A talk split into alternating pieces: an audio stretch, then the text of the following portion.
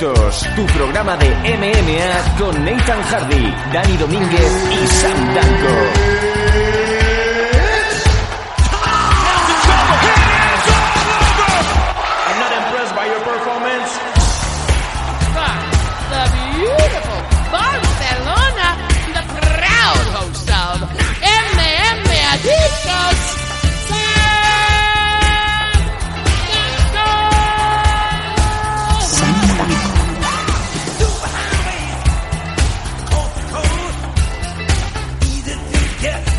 Hola, hola, ¿qué tal? ¿Cómo estáis amigos MM Adictos? Volvemos una semana más con el programa referencia de las artes marciales mixtas en su edición 269, 269 números nos avalan y especialmente importante el que se viene este en esta edición porque vamos a hacer el análisis completo de esa main, ese combatazo, ese más Vidal contra Nate Díaz que nos ha robado pues prácticamente las últimas horas de programa y que no ha defraudado para bien y para mal, obviamente, en este UFC 244 en New York City. Primero de todo, vámonos como siempre al sur, Nathan Hardy, la voz del sur, ¿cómo estamos? Bueno, ya por lo menos hoy ya se cierra una puerta, ¿no? Con lo del título este que se habían inventado. Y ya podemos hablar de títulos en condiciones, ¿no? Una, una vez acabado esto.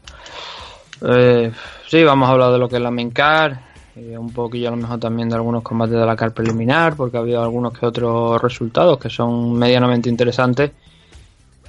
Pero bueno, eh, al final yo creo que lo- aquí los grandes damnificados del fin de semana han sido los que fueron al Canelo contra Kovalev, que tuvieron que esperar 90 minutos entre el último combate y el combate principal, el de Canelo contra Kovalev, porque habían dicho que no iban a empezarlo hasta que acabara el evento de, de Nueva York, de UFC. O sea, al eh, final se plantaron, creo que eran las la 1 y 10 aproximadamente de la madrugada en el este, cuando Kovalev estaba intentando entrar al ring. Me parece, Entonces- me parece eh, cuanto menos curioso que el mundo del boxeo se pare una hora y media para, para ver combates de MMA en las pantallas del evento. O sea, del pabellón. Eso es lo peor de todo, porque es que es lo que tú acabas de decir, que en las pantallas de- del recinto donde se estaba celebrando, en ese tiempo de descanso pusieron, que vaya, que la retransmisión de Dazón está ahí que se puede ver, pusieron la- las imágenes, ¿no? Mientras tanto también te enfocaban a Kovalev en backstage, tirado en un sofá esperando, ¿no? Con los guantes puestos a que le llegara el turno de subirse, ¿no? Y lo peor de todo, ¿sabes qué es? Que les habría dado tiempo a hacerlo, porque por lo visto pasaron como 90 minutos hasta que pudieron retransmitirlo.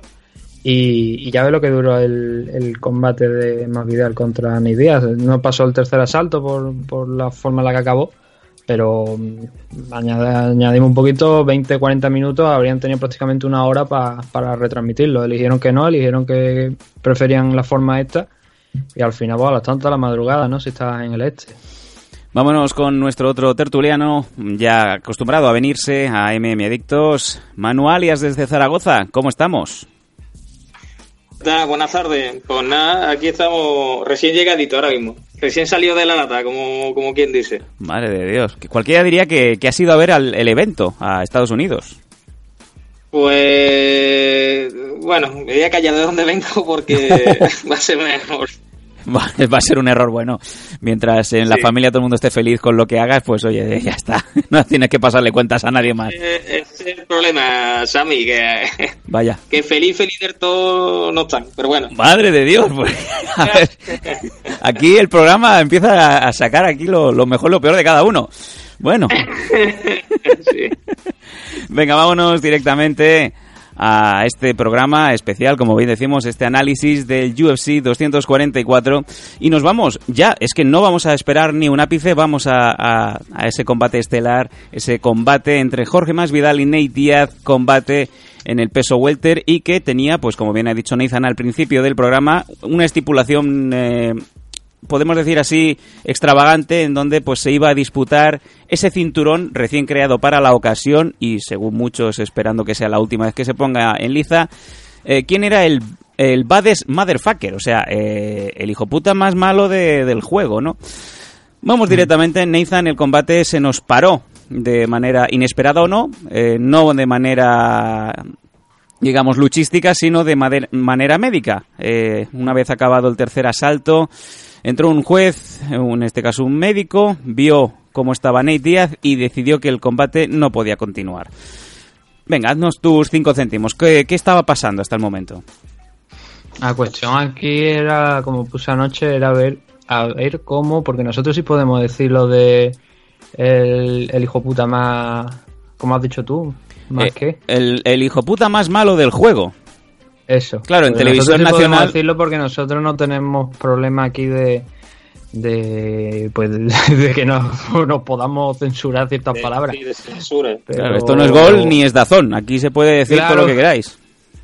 Lo que puse yo, lo que puse yo anoche en un tweet, aquí la cuestión era que van a decir mañana Albert y, y Duncan en Gol Televisión, porque obviamente, hijo puta más malo, no creo que diga. Bueno, según decían en la, en la, puse y me dijo que estaba que llevaba varios días dándole vueltas. en la emisión vueltas. en la emisión latinoamericana que ya sabéis a los españoles cómo nos gusta el audio latino sobre todo en las películas eh, Guasón el bromas Joker eh, estaban diciendo que eh, iba a ser por el cinturón del más chingón Digo, Bueno, ellos tienen una palabra que dentro de lo que cabe podría explicar bien el tema. Nosotros aquí es que no sé exactamente qué podrían utilizar. Lo que sí le, lo que sí le dije es que, como aceptaba la sugerencia, que igual no decirlo, no, no da hacer la traducción, pero sí explicar a lo mejor un poco lo que significa, las siglas BMF, ¿no? Bad Motherfucker, y poniendo como ejemplo a Bruce Willis en Jungla de Cristal, ¿no? ujú, JPKA Sí, sería un buen símil, ¿no? Bueno, también decía JPKJ hijo puta, ¿no? bueno sí al final nos lo dejamos ¿no? Al final, hijo puta está por todos lados. Bueno, mira, No sé. la canción, hay que decirlo más.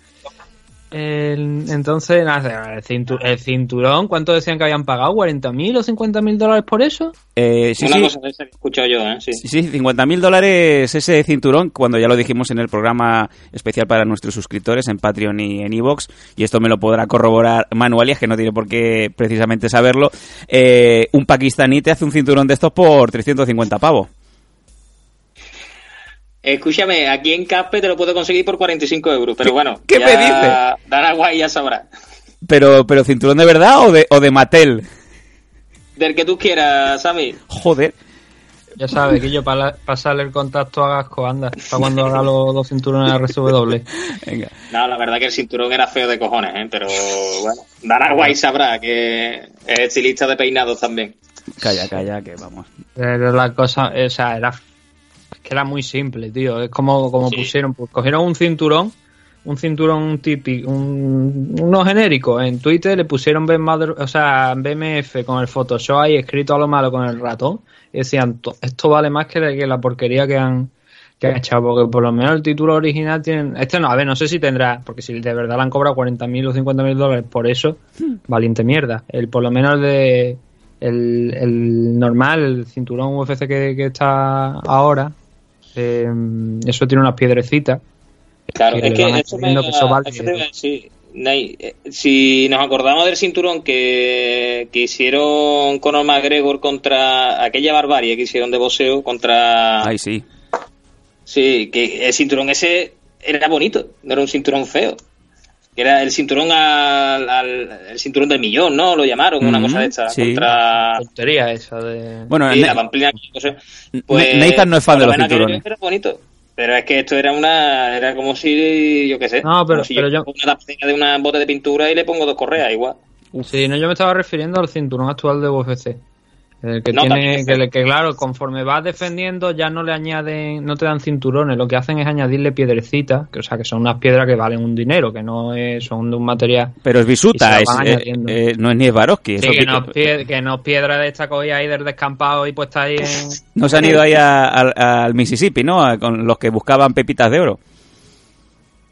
Mississippi- el Mississippi está lejos de Nevada, ¿no? O está al lado, yo qué sé. Madre mía, igual. Mississippi no sabe dónde fue dejado. Yo qué sé dónde está el Bueno, es como si ahora o va sea, Manu- no- ya no me acuerdo de la mitad de los ríos. Es como- De, de España me voy, a acordar, me voy a acordar yo de dónde cojones está el Mississippi. Mira, ahora mismo Manu se sube los pantalones y se va ahí al Ebro y empieza a buscar oro, es lo mismo. Escucha, ¿queréis piedra? Yo busco piedra. No sé, yo busco piedra, no os preocupéis. Bueno, en, en resumidas cuentas, el cinturón una mierda. Bueno, Nathan, aparte del cinturón, el hecho de que The Rock aparezca por allí otra mierda similar. no, a mí me gustaría saber cuánto cuánto le pagaron a The Rock, porque este hombre no hace nada gratis. A ver si los 50 mil dólares no son del cinturón y son lo que le han pagado de Rock. De Rock, Yo por cierto, de Rock, de Rock, por la exhibición esta que hizo, que ha hecho toda la semana, vale más de 50 mil dólares. Hombre. Estoy casi seguro. Ya te digo. Y de hecho. Así que por eso te digo que no me extrañaría que le, le hayan cobrado 50 mil dólares por la mierda de cinturón esa que han hecho, aparte la exhibición de The Rock. eh, os digo, de exhibiciones de mierda. ¿Habéis Sí. llegado a ver la pelea de. Bueno, pelea entre comillas. De Brock Lesnar y Caín Velázquez Nathan. en Sí. WWE? Sí, pero hay una explicación. Eh, sí. No, no, o sea, a mí no hay explicación que me sirva. Eso es una puta basura. Se llevaron a Arabia Saudí a, Dale, WWE sale urticaria, tío, yo lo siento. se llevaron a, a Arabia Saudí, ya se sabe que han firmado un acuerdo de 300 millones al año, que de hecho eh, les retuvieron el vuelo de vuelta a los de WWE porque el, el príncipe de Arabia Saudí le dijo al aeropuerto, ese avión no vuela, porque, ¿Por qué? porque por lo visto les eh, llegaron allí y dos horas antes del show les siguen debiendo 600 millones de dólares el gobierno de Arabia Saudí a WWE y entonces cuando empezó la misión del evento eh, Vince McMahon, el presidente de WWE, eh, accident- accidentalmente o no, tiró del enchufe y les cortaron la señal a los árabes. Decían, volvemos a enchufar cuando paguéis. Entonces, pues, eh, obviamente, pagaron, pero no pagaron 600, pagaron 300. El resto lo dijeron cuando volváis. Esto es como, es que me río yo de los trapicheos. Estamos hablando del reino de Arabia Saudí. Y cuando estaban todos en el avión de, de regreso, eh, una llamada del príncipe de Arabia Saudí y el aeropuerto bloqueó el despegue de ese vuelo 12 horas, en donde, pues, eh, como si esto fuera el capitán del, del Concordia, aquel, aquel, aquel crucero que, que, bueno, ya sabe todo el mundo cómo acabó, se bajó Vince McMahon para decir, voy a- ¿qué te iba a decir? Voy a hacer unas llamadas, y lo que hizo el hijo de puta es bajarse del avión con su séquito, pillaron un jet privado y se volvieron a Estados Unidos y dejaron a todo el talento, a todo ciento y pico personas allí en el avión 12 horas, ¿no? Hijo puta. Cosas que pasan. Ese sí que es un hijo puta. Y sobre al respecto del combate en sí, habían fichado a Cain Velázquez a razón de un millón y medio por, por año para pelear contra Brock Lesnar porque como eh, por lo visto está prohibido UFC, MMA, no sé qué ha pasado en el gobierno de Arabia Saudí que no se puede hacer artes marciales mixtas, pues pagaron a Cain Velázquez para hacer el salto al wrestling profesional y se enfrentaba a Brock Lesnar en lo que iba a ser en el, en el momento, en el contexto del deporte espectáculo, la revancha del combate en donde Brock Lesnar perdió el cinturón contra Cain Velázquez. ¿Qué pasa? Que Cain Velázquez tiene la, tiene la rodilla como si fuera el tente, un, eh, como si fuera el Lego, o sea, tiene la rodilla hecha trizas y no podía competir, com- competir bajo ningún concepto. Así que se inventaron una especie de brawl de un minuto y medio en donde el combate acabó por Kimura. Así de cutre. Sí, no, pero, o sea, Ya está. para que luego digan que estaba compitiendo bien contra quién fue en ganó, ¿no? Me parece que fue la última pelea que tuvo. No fue, sí. Sí, Y decía, no, estaba bien, es, es que no, no, eh, los cojones. Fue la rodilla, hombre, sí, que la rodilla el tarascazo que le pegó, que, le- que lo dejó fuera de sitio. Pero, oye, pues buena solución le dieron, ¿no? Porque en Arabia Saudí son muchos de quemar y cortar cabeza y cortar manos y, y cosas así. Sí, sí, luego te ponen la chaqueta y el sombrero del, del que has asesinado y parece como que es el que se va, ¿no? Eh, que ¿no? Que no se ha quedado hecho quizá dentro de la embajada. Sí. Al menos ya te digo que no, no hubo problemas de ese estilo, pero joder. Me, Eh, me está hecho, recordando, bueno, Nathan, te digo, eso, el este- tiempo que duró eso es que fue una basura. este programa me está recordando mucho los inicios de MMA Adictos en donde no se hablaba de MMA. Hombre, no, hemos hablado de, de dos figuras del MMA. Sí. O sea, de las MMA. estamos- Caín Velázquez y Brock Lesnar, aunque los Sí. dos estén retirados no piensen volver. Pero bueno. No, la verdad es que, es que como- el- ¿sabes cuál es el problema con lo Sí. de Caín Velázquez? Que tú y yo lo hemos visto hacer otras cosas en el mundo del pro wrestling y hacerlas bien. No, ya. Sin embargo, te ves la basura con la que nos sorprendieron el otro día y dices tú, tú qué mierda hay. Bueno, y Tyson Fury igual, ¿eh? Que, que salió... No, no, no he visto el de Tyson Fury, la verdad. Bueno, que salió vestido Pero- con la chilaba que parecía, bueno, príncipe gitano, ¿eh? Bueno, pero, pero Fury, la- es que yo qué sé, Fury que te pega un tarascazo y te, te deja cucaracha ahí en mitad de... Tyson bueno, Fury, se lo pasa bien. Por cierto, hablando de Tyson Fury... Tyson Fury que según el manager de Tyson Fury, no lo han hecho oficial, pero ha cobrado 12 millones de dólares por esta, esta mierda de 5 minutos. Pero es que me estás diciendo que le debía... Lo de los 600 millones es oficial. Es oficial. Eh, eh, está corroborado, no oficialmente por WWE, pero sí de la gente que está llevando esto. Una pasta, ¿no? O sea, eso es como si no lo hubieran pagado ninguno de los viajes que han, Bueno, que han hecho y han hecho varios. imagínate si llega a ir AFL a Arabia Saudí.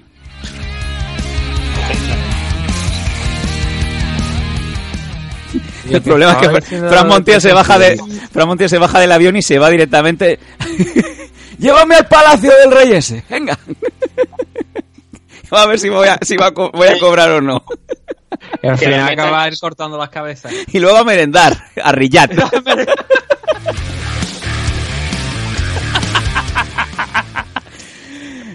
Ay, Me, me trae a mi padre de que ha puesto comentarios críticos contra mí. Buscando- Vengo bu- al buscando la IP, ¿no? De Mohamed Yawal para ir a merendar luego un bocadillo de hummus. venga, va, por favor, venga. Por, el amor de Dios. Ah, ah, Pero que estaba comentando lo de Tyson Fury. Sí, Es que también dicen ahora mismo que se quiere pasar, que está mirando de, de también pasarse al mundo de las MMA, a tener un combate de MMA.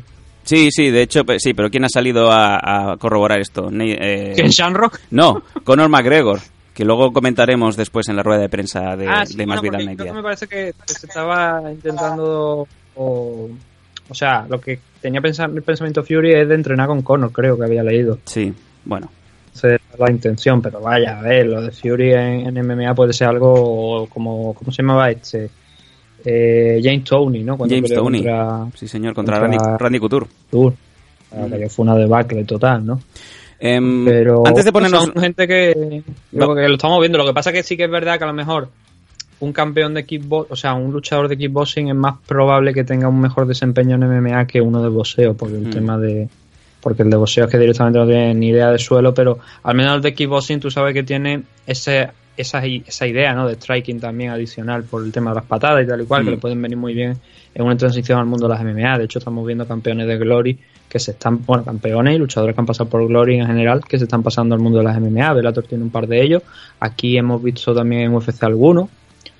Y, pero claro, lo de Tyson Fury es otra cosa totalmente distinta. Aún así, creo que tendría cierto éxito. El, el- o sea, a la hora de vender eventos y de la publicidad general, eh, porque es un tío que tiene, que tiene carisma, es evidente. O sea, si no hubiera un Tyson Fury ahora mismo en el mundo del boxeo, prácticamente estaría muerto. El- casi el mundo del boxeo, más allá de lo que es el nivel de habilidad de, de muchos boxeadores, ¿no? De Canelo, de Kovalev, de eh, Big Drama Show.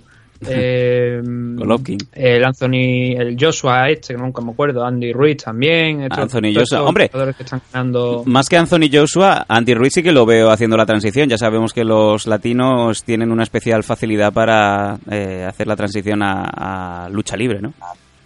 Mm, sí, por eso, pero no sé. Eh, Oscar de la Hoya directamente ahora ya, ya no está ya no está boxeando, ¿no? Pero directamente ahora se dedica ahí haciendo el payaso y además la han acusado por asalto sexual. Vaya, por. El- estábamos Va- vamos, vamos a volver, si te ruego, te ruego por favor, volvamos al hilo original que, que ha quedado emancillado cuando, cuando ha salido el tema de The Rock, que por cierto, eh, The Rock salió al pabellón, eh, al Madison Square Garden, llevando cinturón y le pusieron la música que le ponían en WWE, a lo que el pabellón respondió con, según lo que tengo aquí, el- los vítores más eh, ruidosos de toda la noche. O sea que la gente va a ver MMA y le aplauden a The Rock.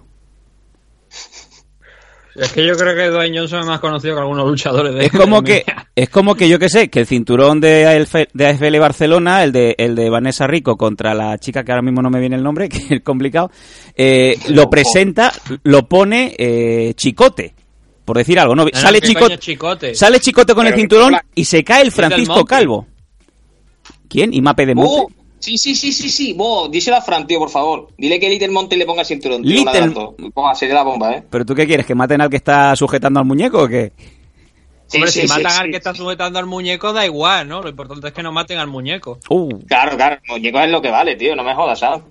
madre de Dios que el otro día salía el muñeco en un vídeo pidiéndole 50 euros a una señora mayor Y por poco se lo come un perro. Sí, también. Me río de la táctica de la mafia.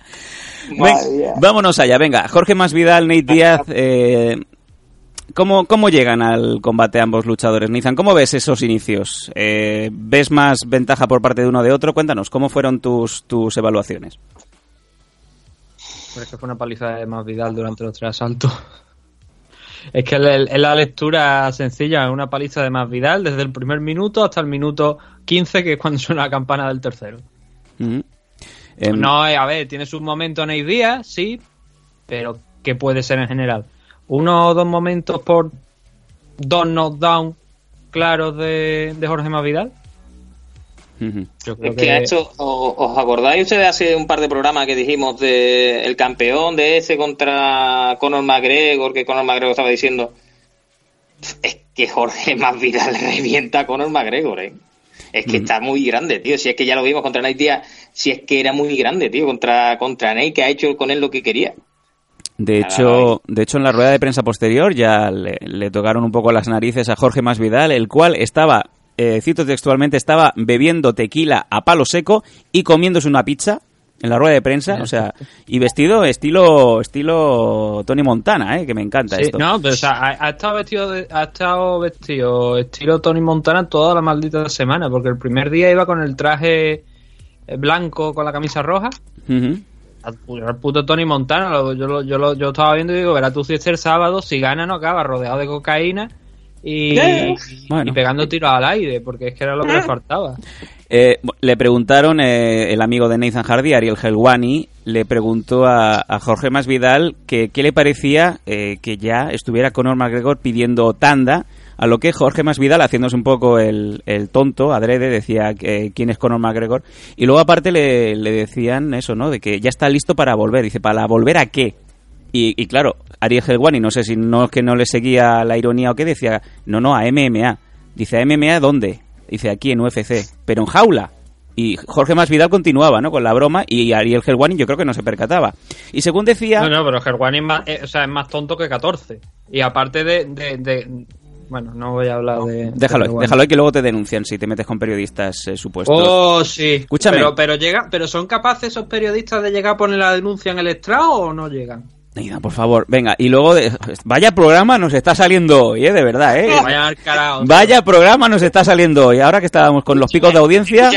Me dijeron, que ya me dijeron a mí que estos programas son los que más le gusta a la gente, que me lo dijeron el otro día. Me dijeron, no, no, no, si lo que mola es escuchar a Neysan quejarse de la gente y meterse con ella. Digo, Sí, ya, sí, sí, otro día, el otro día estaba mirando las audiencias del último programa y en dos días decía yo, puta, pues si estamos llevando lo que llevamos en una semana y media. En fin, eh, vamos a eso. Seguía insistiéndole Helwani y tal, y al final decía más Vidal que, que no cree para nada que Conor se atreva a ponerse delante de él, pero muy avispado más Vidal también veía que este es el money, match, este es el, combate que le va a dar más dinero. Así que él es capaz de posponer esta revancha contra Nick si realmente Conor McGregor se atreve a subirse a la jaula y enfrentarse a él en enero que es la fecha que había dado Conor McGregor como yo ya he hablado con Dana White y ya he aprobado que para enero ya estoy listo. Pero espera, para, para, para un momento. O sea, ¿qué revancha? ¿Qué revancha estamos hablando? Después de, o sea, después de lo de ayer de verdad, ¿le vamos a dar una revancha a Nate Díaz? Uh, aquí me, esto me, esto me gusta, aquí me gusta. Y ahora cuando acabe Pero qué Nathan absurdo, quiero, quiero a picha, ¿eh? No, no, sí, sí. Pues yo, yo sí quiero que le den una revancha a Nate Diaz. Pero para Yo qué, o quiero sea, pero, de- pero con qué ¿cuál es? A ver, no, no, pero espera, espera, espera. espera. Este- Sí. Es que están diciendo, eh, ayer, anoche estaban diciendo mucha gente, es que Nate Díaz mejora en el cuarto y en el quinto. Vale, Sí. eso es un hecho, no, no lo voy a discutir porque es cuando el tío ya muestra más resistencia, pero es que le estaba pegando una paliza. Es que le estaba pegando una paliza. Es verdad que le quitas el cuarto, el quinto, no sabes si más Vidal va a ir a más, se va a mantener o va a bajar y va a ser la oportunidad de, de Díaz. Pero los tres primeros asaltos es que ¿cuán- ¿Qué podía ser hasta ese momento? ¿Un 30-26? ¿Un 30-25 quizás? Bueno, 30-25 no, pero un 30-26 tranquilamente podría llevar. Uno de los asaltos fue un 18, clarísimo. Sí, sí, sí, sí. No, no, Entonces, seguro, ¿para seguro. qué, pa' qué le vamos a dar a un luchador?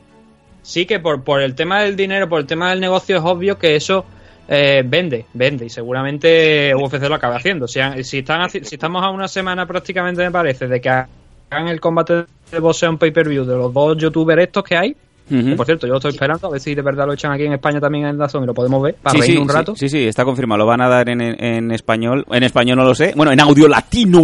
En Tazón, España, sí, señor. Hijos de puta. Hijos de puta. Venga. Eh, tengo más interés por ver eso que por ver un segundo más Vidal Hostia. contra, contra Nick Díaz, porque es que después de lo visto anoche no tiene sentido ninguno que, que, que esto. Cuando Díaz aprenda que puede parar golpe con las manos, con el movimiento, y no directamente con la cabeza, entonces a lo mejor Nick Díaz dice, coño, puedo tener una carrera exitosa en el mundo de las MMA, pero es que Manu. lo que ha hecho A mí- toda su puñetera vida. Me gustaría, me gustaría saber de qué cojones está hecha la cabeza de, de Nate Díaz, tío. De los dos, de los dos hermanos. no lo entiendo, tío. No entiendo cómo cojones aguantó lo que le vino encima, que es que Es que eso cualquier persona lo, lo, lo revienta, tío. Si no es que- solamente no solamente la cabeza sino que se llevó unas, unas buenas manos tanto a riñones como a como a costillas y ahí estaba Nate levantándose y, y yéndose al suelo como quería ¿eh? así que eh, había un punto interesante que es que hasta cierto punto también los comentaristas de UFC Latino estaban diciendo mm, que no se confíe más Vidal que Nate Díaz sabe también cuándo puede entrar. Porque si alguien tiene buen aguante, desde luego ese es Nate. Eh, bueno, también habéis dicho, habéis dicho su hermano Nick, ¿no? Ah, Pero, No, pero, yo, o sea, o sea, el- lo te que- desmonto- lo que es la lo que es el, la conclusion ¿sabes? El, el- el- los traumas la- las, las conmociones y tal y cual eh, eso existe o sea, sí, Nathan, eso pero, existe, pero por cierto, Diego permite, Sánchez- permite que te... Diego Sánchez pretende pretende cogerse unas cuantas porque dice que, que ahora que está liberado por cierto han liberado el contrato de UFC que ya no está con UFC dice que se quiere pasar al Leg Way el Leg Way eh, lo explicamos una vez aquí en el programa es como el Knuckle pero más extremo todavía porque puede dar cabezazo. Un arte marcial creo que era de Birmania me parece que era Madre de Dios. y se quiere Ah, pasar sí, eso mamá, me- ahora me acuerdo, hay, hay un documental en Netflix, creo, en... Sí. Uf, calla, calla, calla. Uf, qué, qué puta locura, sí. Bueno, pues Que se quiere pasar ahí hostias, Pero, pero, bueno se ya, pegan hasta con, con el escroto, tío, es que son unos anipas. Uf, ya sabíamos que, No, no, no. que Diego Sánchez no está muy bien de arriba. Vamos vamos al tema. A mí me gustaría, y aquí le voy a dar mm, paso a Manu, eh, que si este combate tiene una posibilidad de revancha, es totalmente factible, porque vale que el combate te mueve mucho dinero, vale que el combate es el que todo el mundo quería ver, y también vale que sí, que Más Vidal de, de hecho se estaba llevando esos tres asaltos de calle, pero no estábamos viendo a un Nate Díaz a punto de morir en, en- ese aspecto. Y sabes, eh, por, por ya por experiencia, que Nate tiene cuartos y quintos asaltos muy buenos. Así que eh, yo creo que, sobre Eso- todo, con eso este... es lo que yo quería. Mm. Claro, a mí me jodió mucho. La parada de- de- del médico era, yo creo que tardía, porque se podía haber parado desde, desde el inicio porque el corte era grande, Mm. desde el primer asalto. Pero ya cuando lo para el médico, yo es que quería ver ese, ese, ese asalto.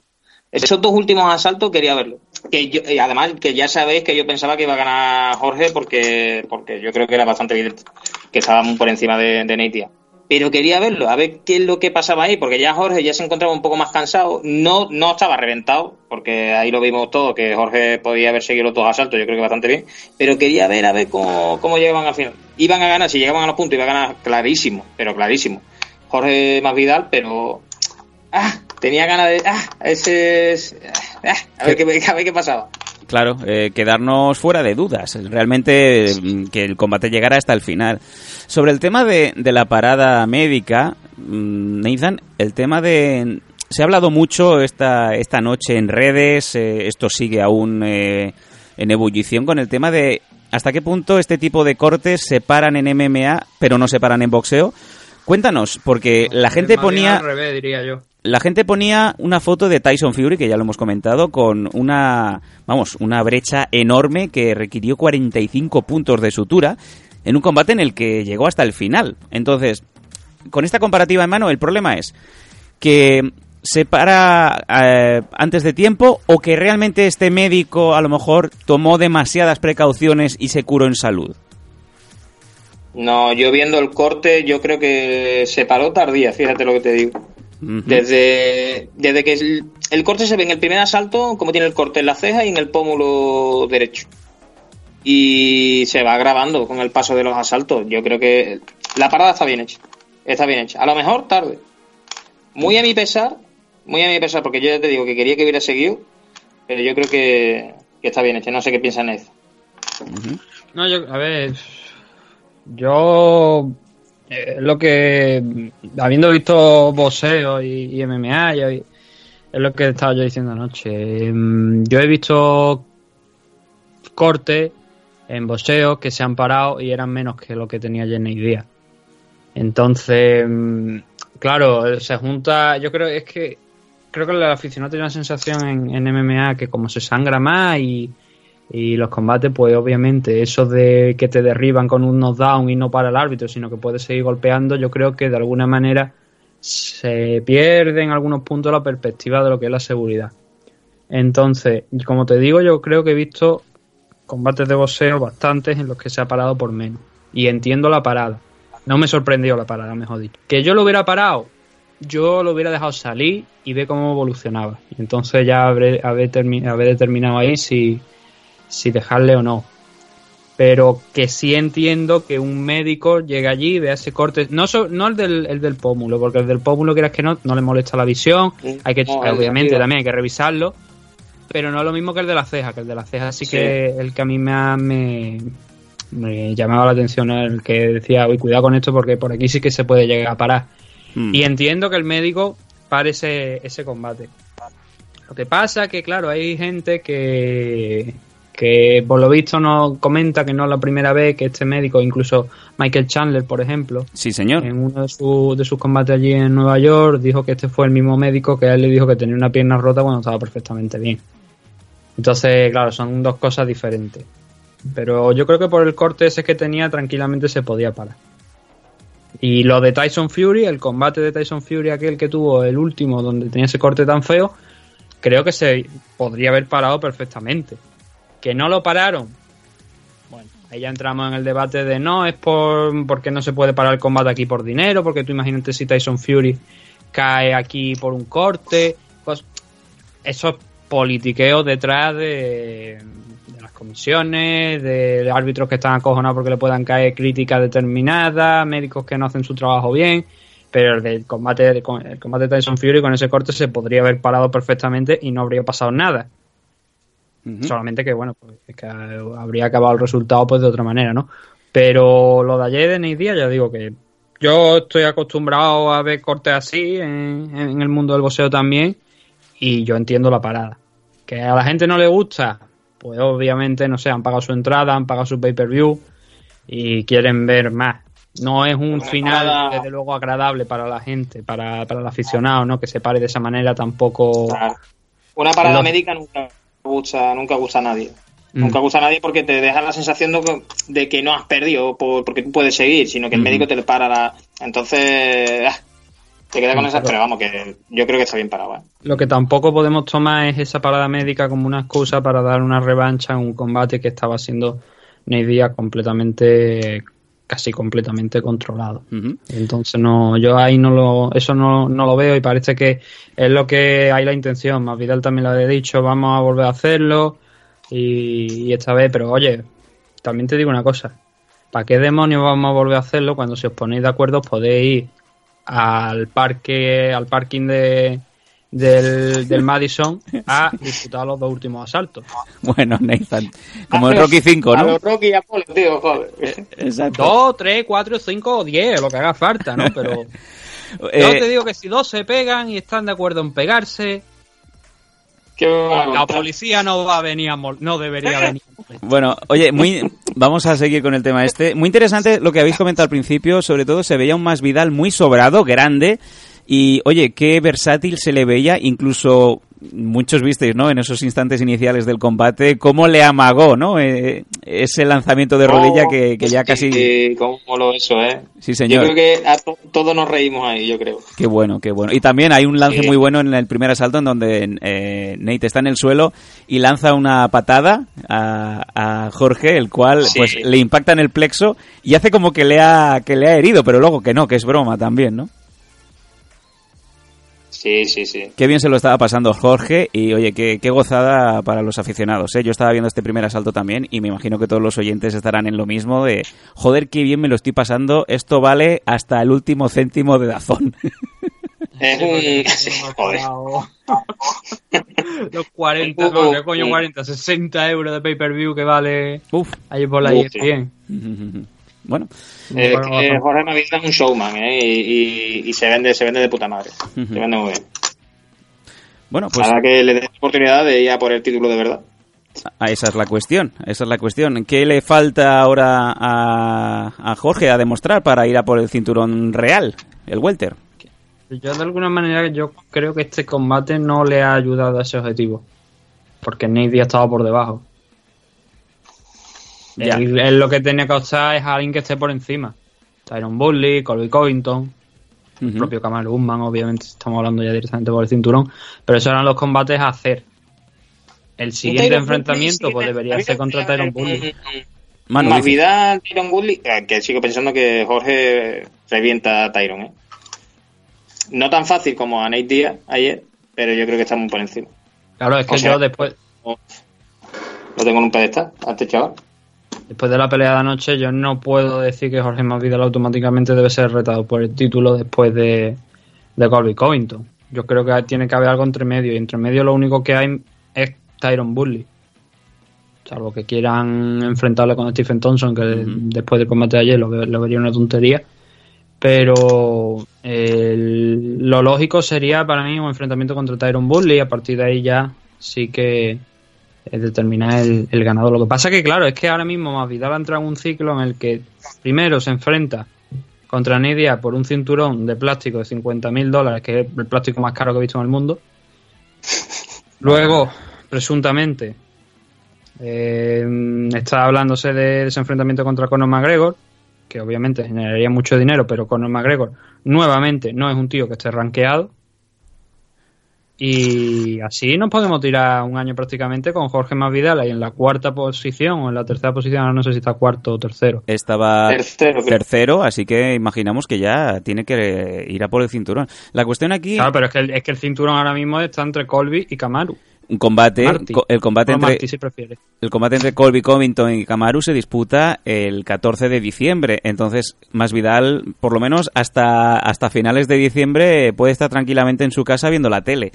Si realmente se suma al carro de, de Conor, esto se iría a enero, si se cumplen los pronósticos de lo que está diciendo eh, Conor, por lo menos esta semana. Ya sabemos que cambia de afición rápidamente. Y aquí la, la- la importancia, y aquí le voy a hacer la pregunta a Manu, es, eh, ¿qué es más importante? ¿Tocar el metal, ser campeón o llénate los bolsillos de pasta porque ahora es cuando realmente te, te la estás llevando? A ver, para mí, ser campeón. Mm. Para Jorge Masvidal, la pasta. Bueno, Es mi opinión. ¿eh? Yo creo que Jorge Masvidal, el cinturón o no cinturón, y ese le da igual. Ese lo que quiere es dinero. Creo, creo. Y es la opinión que yo tengo. Yo, yo- pero yo estoy de acuerdo también. eh, si tú eres un luchador profesional, cinturón, al final yo te digo una cosa. ¿Cuántos boxeadores han ganado títulos mundiales y están viviendo prácticamente bajo de un puente? No, Mm. no, prácticamente no. Debajo de un puente. Sí. sí, sí. Entonces yo creo que es más, es más interesante que haga todo el dinero que pueda ahora, si no llega por el cinturón, pues tampoco de esto, pero veo lógico que busque los, combates de, de- con, o sea, que donde haya, donde se mueva mucho dinero. El tema es qué quiere exactamente más Vidal. Si quiere el cinturón, desde luego, estos combates que un co- contra Conor McGregor, contra Nate Diaz, es poner en juego una posición que los otros no tienen y que desde luego de perder ayer con Nate Diaz la habría perjudicado y que si se enfrenta contra Conor McGregor y Conor tiene el día que en principio yo creo que no sería favorito contra, contra Jorge Masvidal por, por lo que tú has dicho, la diferencia de tamaño más que evidente entre ambos eh, pero se, se arriesgaría nuevamente a perder una posición por el título. Como por ejemplo cuando Frankie Edgar se enfrentó contra Brian Ortega. No tenía necesidad ninguna de enfrentarse a Brian Ortega, entre comillas, podía haberse sentado a esperar, lo hizo y perdió la opción por el título contra Matt Holloway. Sí. Pero lo que pasa es que contra. Es que son dos casos. Yo es que veo una diferencia muy grande entre Jorge Masvidal y Conor McGregor. Entonces, que sí que te la juega. Te la juegas bastante si quieres optar por el título. Pero. Es que yo, no ya solamente que lo veo más grande, sino que encima lo veo más completo. Como luchador veo más completo a Jorge Masvidal que a Conor McGregor.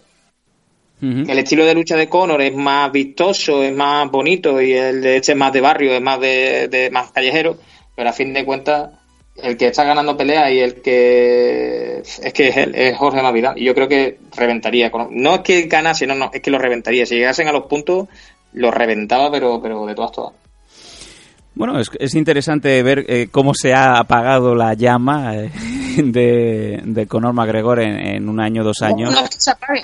No es que se apague la llama, sino que es que no es la categoría de Conor. Conor no deja de ser un peso pluma. Mm. Aunque haya estado disputando en peso ligero, no deja de ser un peso pluma. Y si ya sube a No, peso no, que ligero, coño, que coño un peso pluma, chaval. ¿Tú sabes lo que le cuesta a ese baja de, a 145 libras?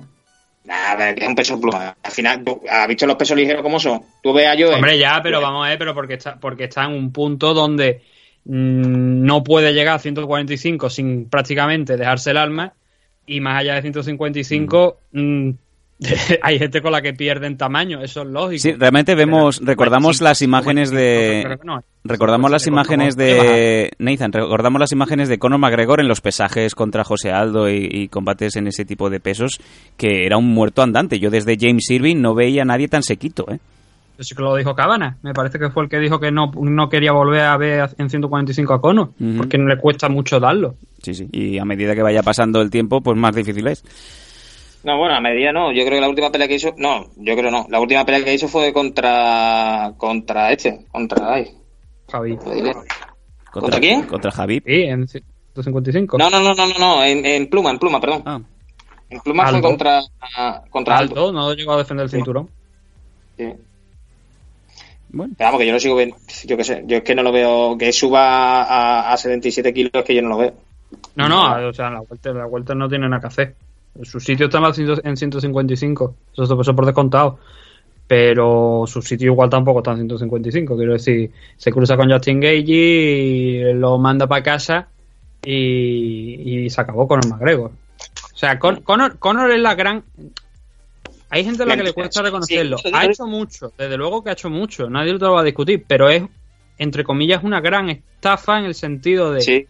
Llegó, a conseguir los títulos, eso no se lo discute nadie. Se pulió a Aldo en 14 segundos, no, nadie se le va a quitar esos méritos, desde luego. Pero coño, es que tampoco ha llegado a demostrar mucho más contra Javi. Pues, Conor McGregor. realmente nos paramos a pensar y a mirar los combates que ha hecho Conor McGregor y tiene dos, tres combates que han, que han sido duros, pero es que, no, dos, dos combates. Que yo recuerdo creo que un par de combates. Pero es que lo demás tampoco, es que es lo que tú dices, Nathan, es que tampoco ha demostrado que no, que de verdad, que ha vendido muy bien las MMA y que le tenemos que agradecer muchísimo a Conor McGregor porque si no fuese por él, por lo menos aquí en España, mm, no se hablaría de MMA y seguramente no estaríamos ni en Gol TV sí. pero es que tampoco ha hecho mucho más. Es que no- como luchador. es que no ha hecho mucho más porque los grandes combates que ha tenido, algunos los ha ganado, se ha, se ha proclamado campeón do- en dos categorías diferentes, haciendo grandes combates. También te digo que cuando saltó a la Lightweight se saltó toda la división para irse directamente a por Eddie Álvarez. Y Eddie Álvarez ya lo estamos viendo en One, que tampoco es que sea. que bueno, no, no carbura ya. Y, y cuando se enfrentó contra Javi, que era realmente el rival a batir, sí. no pudo con él. Y claro, ahora dice, no, dame otra oportunidad. Oye, no, perdona. Ahora te la tendrás que ganar. Antes te la regalaron. Y te la regalaron literalmente. O sea, digan como te lo quieran vender, te la regalaron porque tú estuviste machacando porque era un genio del marketing y la gente quería ver Javi contra Conor McGregor. Pero no te la ganaste dentro de las aulas. No te la ganaste. Entonces, ahora gánatela. Y yo creo que de hecho una pelea contra Cerrone, como lo que parece que se va a dar en enero, a priori, no es una forma de ganártela. No, es que eso es lo que te iba a decir. Que Cerrone, a mí me gusta mucho el estilo de, boxeo- de pelea que tiene, pero es que tampoco lo veo yo como para decir, no, no, si ganas a Cerrone te vas ahí a disputar el título de nuevo. Pues yo no lo veo, yo veo más a, no sé. Me acaba, me acaba, esto tú, tú no lo pero me lo acaba de pasar San. Ahora- y esta- ahora- esta noticia la vi esta mañana. Sí, a- ahora, foto un momento, un momento, un momento, déjame, déjame que te lo ponga, porque habéis comentado One, ¿no? Habéis comentado de Álvarez y tal. Pero, o sea, Hoy no mismo- Estas fotos, coño, que es como ver a Seis Norca con peluca. Ahí está, déjame, déjame explicarlo, por favor. La noticia que acaba de, de hacerse pública hace una hora es que la hermana de Sage Norcout, que por cierto se llama Colby, no Kobe, no Kobe, no la mascota perruna de Barcelona. Kobe, Colby Northcutt, la hermana de Sage, acaba de firmar para One Championship y ya debuta el próximo 22 de noviembre. Y la foto eh, es que es Sage Norcout, vamos a ver. Sage Norcout, Sage Norcout con el pelo de He-Man. Coño, es que el, día que se, el día que se casó la chiquilla, creo que estaban los dos hermanos y ella. Y- Y, eran los tres iguales, cojones. No digo más. Que pa- parece, parece que, que habían cogido el simulador de los Sims de creación de personajes y habían puesto la misma cara y le habían dado a cambiar el sexo. Ya está. Bueno, pues la noticia es eso, que la hermana de Sage eh, debuta el 22 de noviembre en One. Otra que se le escapa a Fran Montiel para el evento AFL Barcelona. Ah, este de Barcelona no. Eh, ¿qué decías? No, que te decía que el fuerte es el, es eh, el otro que anunciamos el Ah, miércoles. Cierto, cierto. Bueno, ahora, ahora iremos. Madre mía, qué, qué batiburrillo de cosas. Por cierto, y ya para cerrar el- la carpeta de este combate estelar, muy, muy importante también en el momento en el que le dan el cinturón a Jorge Masvidal, porque junto a él estaba Roberto Durán, mano de piedra. Ojo, ¿eh? Mm. Sí, estuvo, todo, estuvo en los pesajes también. Y, y de alguna manera este Masvidal quiso reconocerle ¿no? la presencia allí. Y estuvo también hablando del tema. Pero bueno, claro, y lo que tú has dicho antes de Masvidal comiéndose una pizza y bebiendo tequila a palo seco es verdad. O sea, es que está, la rueda, está el vídeo de la rueda de prensa ahí, que se puede ver. Que no es que estemos exagerando, es que es tal cual, ¿no? Pero oye, que menos, ¿no? Acabas de, de pelear, quieres comer, o, te pegas ahí tu buena pizza y ya está. El caso que, bueno, eh, ahora ya por fin ha acabado esta tontería, porque esto era una tontería. O sea, tú, tú estabas deseando que se acabara esto. Para ti era un paripé, ¿no? Hombre, a mí el, cin- pa- el combate no, pero para mí el cinturón era un paripé, era una tontería. Sí, coño, si es que era mentira todo, es que el cinturón este en sí era como, yo qué sé, no era algo de, algo de verdad. Yo creo que no, no nos creemos que sea un cinturón de verdad, de una categoría de verdad que vayan a crear, ni el, el tío más hijo de puta no creo que vayan a crear una categoría de esta. Desde Porque luego. la pregunta es, ¿ahora qué hacen con el cinturón realmente? ¿Se lo queda más Vidal? Viene Dana West y no, no, que no va a costar 50 mil dólares, esto es nuestro. A ver si va a ¿Se lo descuentan del sueldo? ¿Lo van a defender en algún momento? ¿O cómo van a hacerlo esto? Mira, Porque esto- obviamente eso no se puede llegar a defender. Primeramente, es que tú le dices a la comisión. Yo lo que yo no sé es cómo coño la comisión aprobó esa mierda. Supongo que porque le, le dirían, oye, eh, aquí firme la línea de puntos, que el combate de Jorge Masvidal y Ney Díaz y luego haga lo que le dé la gana, como si quiere poner una bomba en mitad del Madison Square Garden. Loco, eh, una cosa que yo no sé, la- las cosas se dicen y no son por casualidad. Acabo de decir Kobe. Esto del cinturón, ahora qué pasa con el cinturón, me recuerda mucho a la primera vez que vino WWE a Barcelona, en aquel entonces WWF, el famosísimo evento que se montó cuando el Pressing Catch se emitía en Telecinco en el año 91, vinieron a Barcelona y el combate estelar era Tito Santana, Tito, Tito, Tito, ¿cómo te queremos Tito? Contra el enterrador de Undertaker. Venció Oh. Tito Santana. Oh, qué raro, ha ganado Tito Santana eh, en España, el México de, de Europa, ¿no? Para, para Estados Unidos. El México de Europa. Y, Joder. y, y Héctor del Mar, México de Europa, pero entonces, ¿qué es México con respecto a Europa? Joder. No tiene vergüenza ninguna este cabrón. pero pedazo de... Vamos a ver, estamos hablando, Tito Santana en su puta vida va a ganar a The Undertaker, va a ganar al enterrador, pero obviamente como en aquel momento no había más latinos en la empresa de, de Vince McMahon, pues pusieron a Tito Santana para que venciera al enterrador. Eso para ellos era como, bueno, los Méxicos de aquí, ¿no? Y en la, en la rueda de en la rueda de prensa no, cuando se acerca a Héctor del Mar, que en paz descanse, se le acerca y le entrega, atención, un Kobe de plata, un Kobe grande, que es como un cubo de, de Kentucky Fried Chicken lleno de pollo, para que os hagáis una, una imagen, ¿no? Grande, un Kobe de plata grande. Se lo da a Tito Santana, porque obviamente al año siguiente se iban a disputar las Olimpiadas aquí en Barcelona. ¿Sabéis que eh, la intrahistoria, que esto se ha hablado mucho siempre, pero nunca se ha hecho oficial, es que en, eh, en los, en el, a ver si lo digo, en los vestuarios había una papelera justo tocando los vestuarios y se encontraron con el Kobe de plata tirado dentro de la papelera.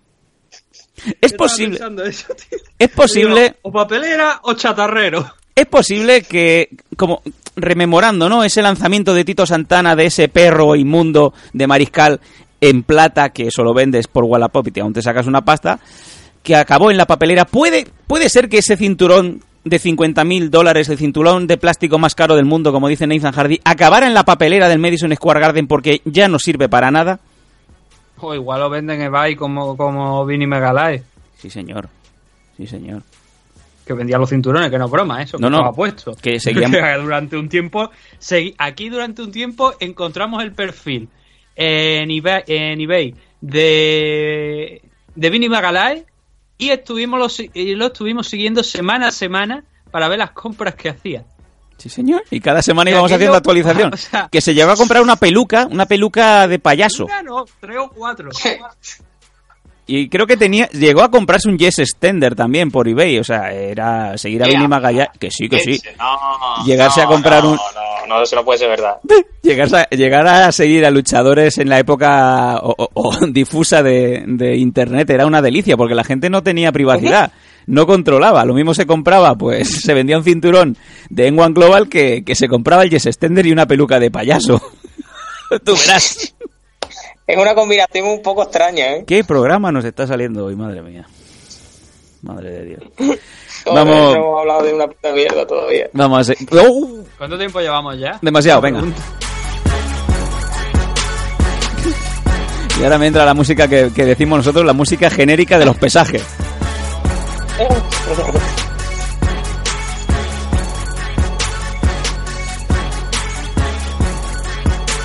Me da pena cómo tratáis las artes marciales mixtas en este programa. Venga. Mira, hay una canción muy buena que dice... Idiota. Ni para atrás, ni para arriba, ni para abajo, al carajo, ¿no? Venga, vamos a... Ahora te pueden ir unos cuantos. Voy a leer la preliminary del tirón y nos centramos, como bien decíamos, en la main porque queríamos darle el tiempo suficiente a esta car eh, principal. En la preliminary, Hakim Dawodu eh, vencía a Julio Arce por The Split Decision en la featherweight, Lyman Good vencía a Chan Reocountre por TKO en el tercer asalto en la welter y Kathleen Chukayen ganando a Jennifer Maya por decisión unánime en un catchweight de 127 libras. Seguimos subiendo en esta preliminary y nos encontramos una sorpresa o no como bien decía Nathan en la previa, Jairzinho Rosenstruik eh, parando a Andrei Arlovski por un puñetazo en 29 segundos. En la Mira, demostración aquello de... fue... eh, no, no, te voy a parar ahí, te voy a parar ahí, porque aquello fue como el milagro de la Navidad anticipado, tío. ¿Por qué? Fue volver a 2009 y ves cómo, Como Arlovski caía muñeco, ¿no? cómo caía de boca. Solo faltaban los tres palos puestos alrededor con la escena del crimen. Amigos, Han puesto a matar a Loki. sí, como, como el ese espectador que iba encocado y borracho al programa de la Resistencia de David Broncano, Keke y, y el otro, Ignatius Farray, que se levanta en medio del programa, no puedo más, y se está intentando ir y se tropieza y se da de cabeza contra el suelo barra la, la mesa de comentaristas y dejó un- una buena marca de sangre. Y al día siguiente los cabrones que hicieron, lo borraron, ¿qué va? Llamaron a los de producción y marcaron con cinta aislante la silueta como si fuera un cadáver. Yo ya no he visto eso, eso tengo yo que verlo. Pasa. Pues te vas a, te Pásamelo vas, te vas a después, reír. Eh, Nathan, hoy no es un programa para eh, nuevos eh, nuevos patrocinadores, desde luego, ¿eh? No, la ¿Cómo verdad que es no? que no, pero Sí, bueno. es un programa para nuevo de verdad. Sí, Este programa, verás tú, va a salir de la hostia. La semana que yo- viene... Es que, es, que, es que fue tal cual, es que fue como volver a 2009, ve a, a Loki avanzando como si fuera feo. y Jairzinho quitándose de en medio, soltando el, el puño al aire, impactando y el otro cayendo de boca, quedando muñeco otra vez, digo yo. O sea, los últimos dos o tres años Loki ha ido progresando para acabar de esta manera. Para acabar totalmente muñeco otra vez contra el suelo, tío. Te lo- verdad. te lo dije en la Pero previa. bueno, eh, también es que, lo- lo- como tú bien estabas diciendo, es que ya lo había advertido. Jairzinho es que puede pegarle un puñetazo a un caballo y mandarlo al otro barrio. Entonces, sabía lo que venía. Lo sorprendente es que haya durado 29 segundos. Madre de Dios. porque te digo sorprendente. Porque el último que se enfrentó contra Jairzinho duró 10 o 9. Madre de O Dios. sea que, imagínate. Yo lo único que Ah. temía era por la nariz de Arlovsky, lo que pasa que nariz ya no queda. O sea, la nariz de Winnie Houston y la de Arlovsky ahora mismo son las mismas. Madre de Dios lo que acabo de decir. Bueno, yo la llamaba Whiskey Houston en los últimos años. Así que por el amor de Dios. Pero hoy yo creo, de todos los programas que yo llevo escuchando, es el más sinvergüenza. pero, pero con una diferencia eh, grande, pero muy grande, ¿eh? Es que estamos tirando la, ca- la- para la puta casa por la ventana. Me cago. Hay que, que suplir la, la falta de, de contenido, de alguna manera. No, ya. Mira ya- que no- mira que nos decían- Yo creo que eh, nunca mejor nunca mejor dicho nos llegó a decir una vez Albert, desde aquí un, un saludo, no hace falta que me ponga una foto en la mesa con tu cara eh, para demostrarte que hay respeto. Eh, una vez nos dijiste que éramos la resistencia, yo creo que, que- que hoy sí que es la resistencia, pero en- total, ¿eh? Madre de Dios, ¿qué, lo- qué será lo siguiente? Venga, vamos a dejarlo ahí. Que sé, o sea, directamente que Little Monty sea el que haga el programa, ¿no? Sí. Otro- eh, eso te lo comenté una vez, digo, el Little Monty debería tener un... Joder, vamos a quitar a Broncano, vamos a poner a Little Monty que haga la resistencia al puto muñeco. En fin, peor no puede ir, ¿no? Pues mira, ¿quién se ha quedado más muñeco? Eh, ¿Little Monty o Andrea Losky después de lo de ayer? Eh, de verdad, si sois aficionados a las MMA, oye, si por menos me, me disteis palos en Dazón, con esto tenéis, vamos, para meternos 400 comentarios en el buzón de Evox. lo que quieran, o sea... es que me da igual a mitad, y los voy a leer. Sí, bueno, Si son negativos, obviamente. Si queréis mandar crítica, mandadla. A lo mejor las leo el miércoles o el jueves cuando hagamos el programa. Seguramente la leeré, porque a mí me importa tres cojones. ¿no? Pero solamente lo escucharán los- El programa este que hay en Norteamérica, ¿no? Los famosos que cogen el, el móvil y empiezan a leer mensajes malos que les decía. Pues también min- lo hacemos. los lo hemos dicho, ¿no? min tweets. Pero que me... las críticas... Bueno, eso- aquí, aquí hay un- una productora que pague detrás. No. no. Vengan y me censuren si quieren, ¿no? Que vengan a ponerme una denuncia, ¿no? Que no llegan a, a- Nathan, a- al mostrador. Nathan. Manu se descojona. No puedo más. Me rindo. Me rindo, hoy no puedo. ¿Qué programa, de verdad? No hay nada peor, no hay nada peor que soltarle el carrete a Neissan, ¿eh? De verdad. Y, y- y la gente no lo sabe. Hemos empezado de segunda, porque la primera. Digo, eh, esto ha empezado mal, madre de Dios. Seguimos, venga, Edme. Venga, seguimos. Edmund Shabasian venciendo a Brad Tavares por head kick en el primer asalto en la middle. Shane Burgos venciendo a Magwan Amirhani en el tercer asalto por puñetazo un TKO en la featherweight. Y cerrando la preliminary, Corey Anderson venciendo a Johnny Walker por TKO en el primer asalto también. Eh, si queréis comentar algo rápidamente, antes de irnos a la main. Aquí a varias, cosas, sobre todo de la segunda parte de la car preliminar, es decir, estos últimos cuatro combates que se ha comentado. Lo de Emen Sebastián habíamos dicho que llegaba, creo que era un 10-0, me parece que era, y que el primer combate que iba a tener importante era contra Brad Tavares, o por lo menos a priori, era un tipo duro, y la verdad es que ha conseguido lo que no consiguió ni Israel Adesanya realmente cuando se enfrentó contra Brad, que era vencerle por la vía rápida en el primer asalto. De hecho, con Israel llegó a decisión y, y se lo ha pulido directamente. Sebastián sigue progresando, así que eso es una buena noticia, como te dije, porque eh, era el primer rival serio realmente que, que tenía. o, eh, con respecto a, a- a Jack Marshman, ¿no? Pero creo que Brad Tavares es un tipo más duro que él. Y, y ahora seguir creciendo, seguir creciendo en 185 libras, que la verdad es que mm, vienen fuertes, vienen ahí algunos nombres por detrás, por debajo de los 4 o 5 primeros que son interesantes y está bien verlos escalar. Esperaba bastante más de Amir Hani frente a Shane Burgos, pero bueno, la verdad es que Shane prácticamente dominó casi todo el combate y la, la, la finalización es justo un poco lo que se iba lo que se iba viendo ¿no? en los asaltos anteriores. Y lo de Corey Anderson contra Johnny Walker, ya te lo había advertido en la, en la previa, que te había dicho que Johnny Walker, yo recordaba que una vez lo noquearon hasta cuatro veces en un mismo combate. Lo que sí, pasa sí. es que el árbitro dijo tres o cuatro veces en un mismo combate y el árbitro dijo, no, no, no, si si se está levantando, si, si está despertándose, no está muerto aún, ¿qué coño puede luchar? Pero... Bueno, a ver, no me, sor- no me sorprende de alguna manera que pierda aquí. Igual hay gente que sí, pero también es lo que te estaba diciendo el otro día. Se ha levantado mucho hype por las grandes finalizaciones que ha tenido. Pero Coño, es que el otro día pensábamos que podía disputar el título, ¿eh? Sí. Sí, no, no, sí, pero era más por las actuaciones que estaba teniendo. Estaba Sí, en sí, línea. Y no- yo no digo que estaba en línea, estaba por supuesto. Lo que pasa es que también te había dicho que yo la había visto que la había caído con. la habían noqueado alguna vez. Y Sí, es verdad, las sí. 205 libras, obviamente, eh, es una O división. no pesa. Claro, eh, es complicado, ¿no? Entonces ahí hay gente con mucho poder.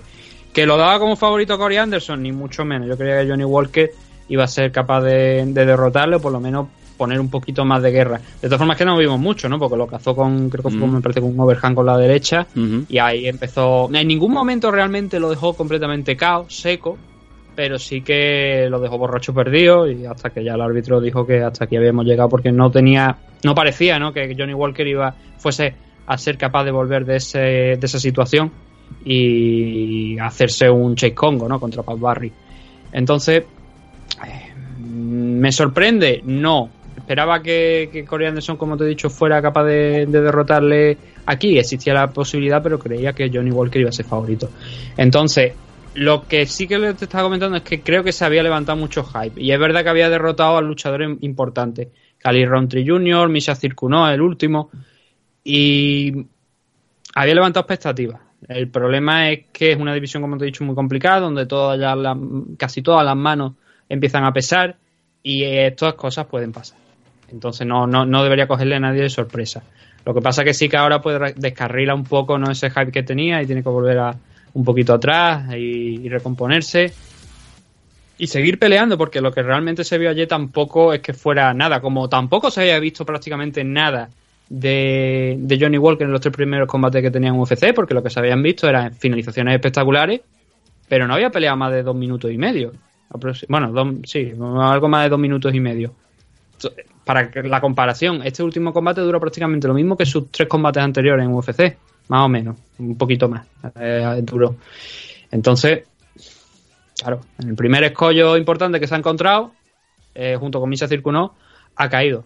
Ahora veremos, ¿no? Estaba rankeado, estaba entre los 10 primeros, no, 11 primeros, estaba el 11, el número 11.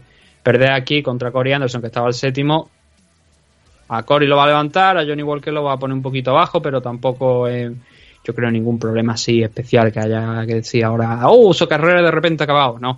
Por cierto, estaba hablando de despido, han despedido a Manny Bermúdez, que lo comentábamos hace un par de semanas, lo han cortado directamente de, UFC. Supongo que el tema del fallar dos veces consecutivas el peso, sobre todo la última, mm. que habían hecho subir de peso y volver a fallarlo, ha provocado que. Ya no me tiño la barba de rubio, así que. Ah. Bueno, ya estaba claro que le habían cogido la matrícula y que sería cuestión de tiempo que despidieran a Manny. Venga, antes de pasar con la main, nos vamos con nuestros sponsors.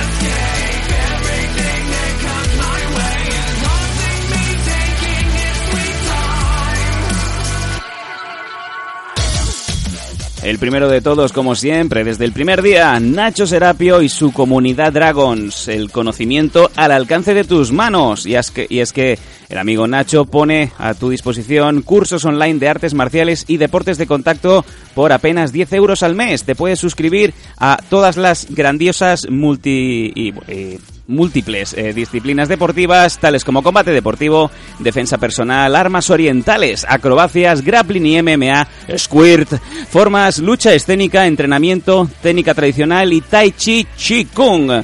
Además, el 15% de descuento en productos Dragons, los gastos de envío que son gratuitos, un 50% de descuento en torneos y seminarios organizados por Dragons, además de la Dragons Magazine en edición digital y en edición papel enviada mensualmente a tu domicilio. Y además hay que felicitar al maestro Nacho Serapio y también al sensei que iba con él porque han tenido, además de ese reto de los 100 días, lo han conseguido, se han llevado el subcampeonato. Se han llevado la plata, increíble, eh, más eh, títulos que la duquesa de Alba, te iba a decir ya. Increíble Nacho Serapio. Venga, vámonos.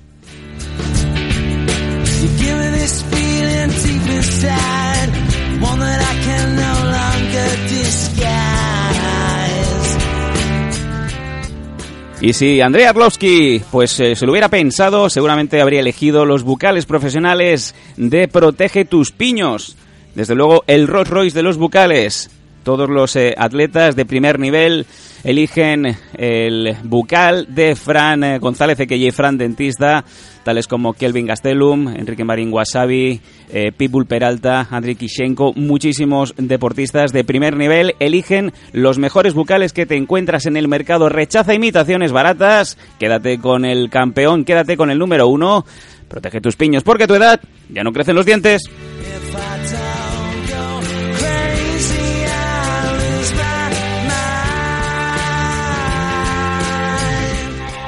Perdón, que antes no lo había dicho, es el Sensei Marín. ¿eh? Sensei Marín y Nacho Serapio. Ahí, ganando por Europa, ganando por el mundo, ganando por todas partes. Ya preparados. Sí, que cuidado, de, como te dije, de regreso a España. Veis, lo han echado con los bolsillos, lo vamos a liar. Sí, porque nadie se lo nadie se lo mete de motu propio, ¿eh? Siempre eh, cuando aparecen las No, no, por supuesto, nadie, cuando nadie. aparecen las bolas de cocaína en el estómago es que ¿quién, como qué, qué ha pasado, esto qué, ¿Quién- qué, qué me he comido las croquetas.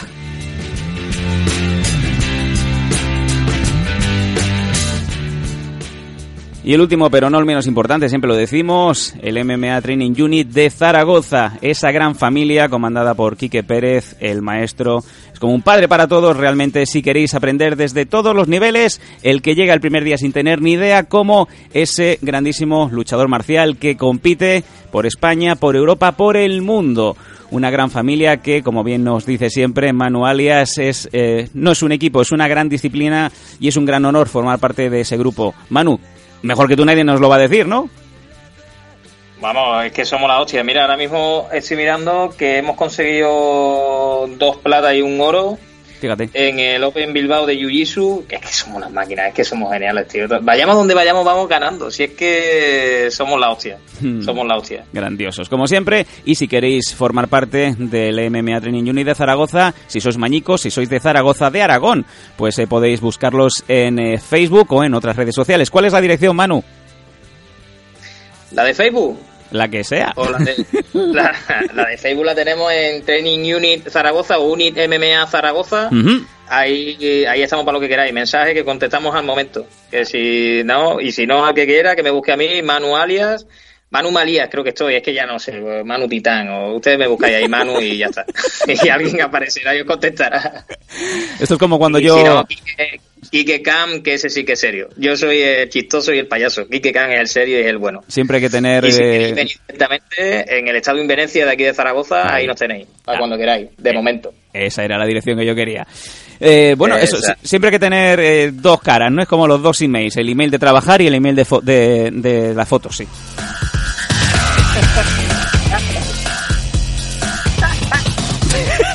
Me encanta cómo se una mano.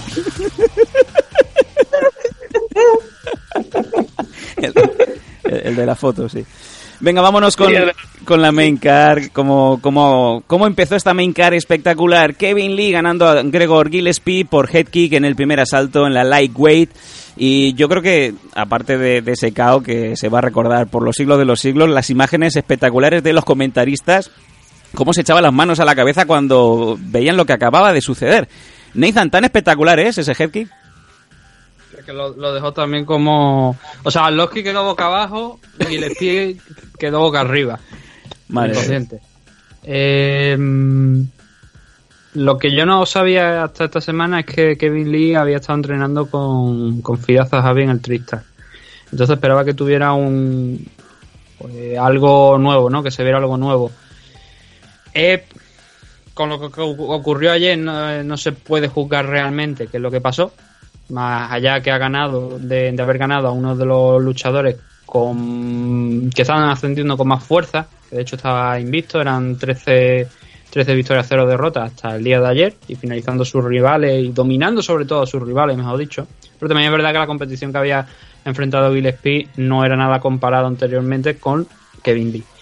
Entonces, el combate de Kevin yo creo que es muy inteligente, porque se mantiene en una distancia larga, donde él puede explotar su alcance y a su vez Gillespie va a tener que de alguna manera telegrafiar los posibles intentos de, de takedown o, o de llegar al clinch para trabajar desde ahí y, eso lo hizo muy bien. Ese aspecto que Lee creo que lo estuvo haciendo muy bien. Entonces, esa patada, esa kick final, creo que de alguna manera no te voy a decir que una head por- que, iba a pasar, sino que entraba dentro de los planes, creo yo. Entraba dentro de los planes por la distancia en la que estaba combatiendo. Mm. Cuando hacían el engage y era Gillespie el que intentaba retirarse de ahí, claro, se iba, tú estabas en una distancia en la que podías soltar esa kick desde, desde la posición en la que estaba. Lo hizo una vez antes, no llegó a impactar, pero la segunda ya, derecha, y luego cuando se iba retirando Gillespie sa- sacó, sacó instantáneamente la, la izquierda y lo noqueó, la, la pierna izquierda. Manu, cuéntanos, Eh, eh, vamos a hacer la, la otra parte. Manu, ¿cómo viste este, este combate, sobre todo, esa resolución espectacular que va- vamos a Eh, tenerlo? Es que iba a decir eso. Lo intenta una primera vez, intenta ese high una primera vez y, y lo consigue la segunda, que lo mueve muy bien, es que le mueve la cabeza. Hace una esquiva de, de que están boxeando, boxean los dos de puta madre, ahí el primer asalto, bueno, el primer asalto, el único asalto que hacen, lo hace muy bien boxeando, hace una esquiva de- del puño que le tira, le pasa la mano por arriba, le golpea, le mueve la cabeza y le mete el high.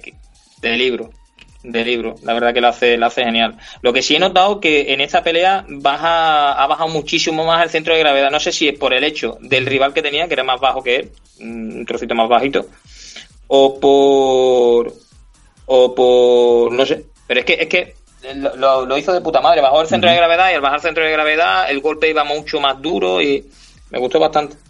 Puede ser, puede ser que también una de las cosas que, que estuviera intentando evitar desde la distancia y con ese centro de gravedad más bajo fuera la entrada al derribo de, de Gillespie, la entrada a los takedowns. Que si entraba a las piernas directamente intentaba tirarse abajo para el sprawl y defenderlo más fácil. Sí.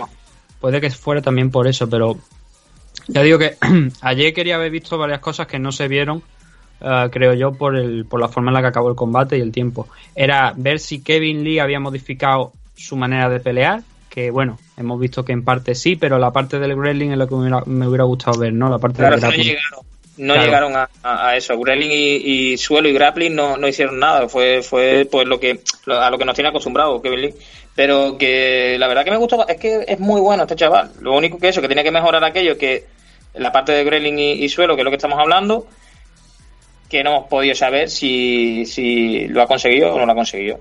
Pero bueno, Pero mira, no otra era- victoria y Sí. La Yo no iba tanto por, el, ca- por la parte de mejorarlo, sino el que de- alguna manera dejara de pelear como si soy más grande que todos mis rivales, que es- eso teóricamente es, porque es un luchador bastante pesado para las 155 libras, sí. y que dejara de pelear de esa manera de me abalanzo sobre él, intento sacarlo a puro músculo y, y derribarlo ahí con, con, con, pues, con la potencia física, más que por técnica. Eso es lo que me, me habría a mí gustado ver si esa, ese tiempo que ha estado en el Tristar, allí en Canadá, enfrente, eh, o bueno, no sé si han estado en Canadá directamente o entrenando con Fira Zahavi en general. Me habría gustado ver si, si en eso había una evolución. Lo que se vio ayer fue un luchador más inteligente al menos, que no Sí, es que se es más decir, centrado, no estaba más tan- tranquilo. Mm. No iba tan a lo No, loco hacia adelante como tú dices y, y mantener la distancia, y un boxeo bastante bonito, bastante, no sé, bastante cuerdo. Y ese movimiento yo no creo que ese kick le haya salido por salir, yo creo que lo buscó, que le empujó la cabeza con ese, con ese crochet de derecha. Es que da el pasito, da ese paso, Sí. cambia la guardia, con un paso no hace un, un step, sino que directamente da el paso y mete el high kick. Mm. Perfecto. Sí, Para mí, no, perfecto. yo- claro, cuando, cuando lo intentó la primera vez, cuando ya, obviamente, Sí. nadie puede predecir esto, ¿no? Pero cuando ves que ya que conectas a Haiki, dices, la ha intentado antes. Ha intentado Sí, antes, sí. no se la conectó, pero ahora sí que se la, la ha comido de, de lleno. Lo que no sé si el anterior fue el con la izquierda o con la derecha, pero sí que sé que intentó una, eso ya no lo recuerdo. Creo que, que fue con su guardia, creo que fue con la derecha. Ahora mismo no me acuerdo porque he visto la pelea una vez y, y muy rápido. Pero creo que fue con la, con la derecha. Sí, yo creo que fue con la derecha porque me parece que hizo el giro completo limpio. Sí. La, la Hesky, de hecho, que le, que le engancha con la izquierda, eh, como Es que, o sea, no llevaba, tan- no llevaba esa, No. esa- ese, ese giro, Muy ¿sabes? bien. Esa rotación. Muy bien, tío. Sí, es que es más el crochet que mueve la cabeza más que el giro completo de la pierna. La pierna va con fuerza a la, a la cabeza, pero es más el, el movimiento, ese, el, el desplazamiento que le hace por, por, por motivo del crochet.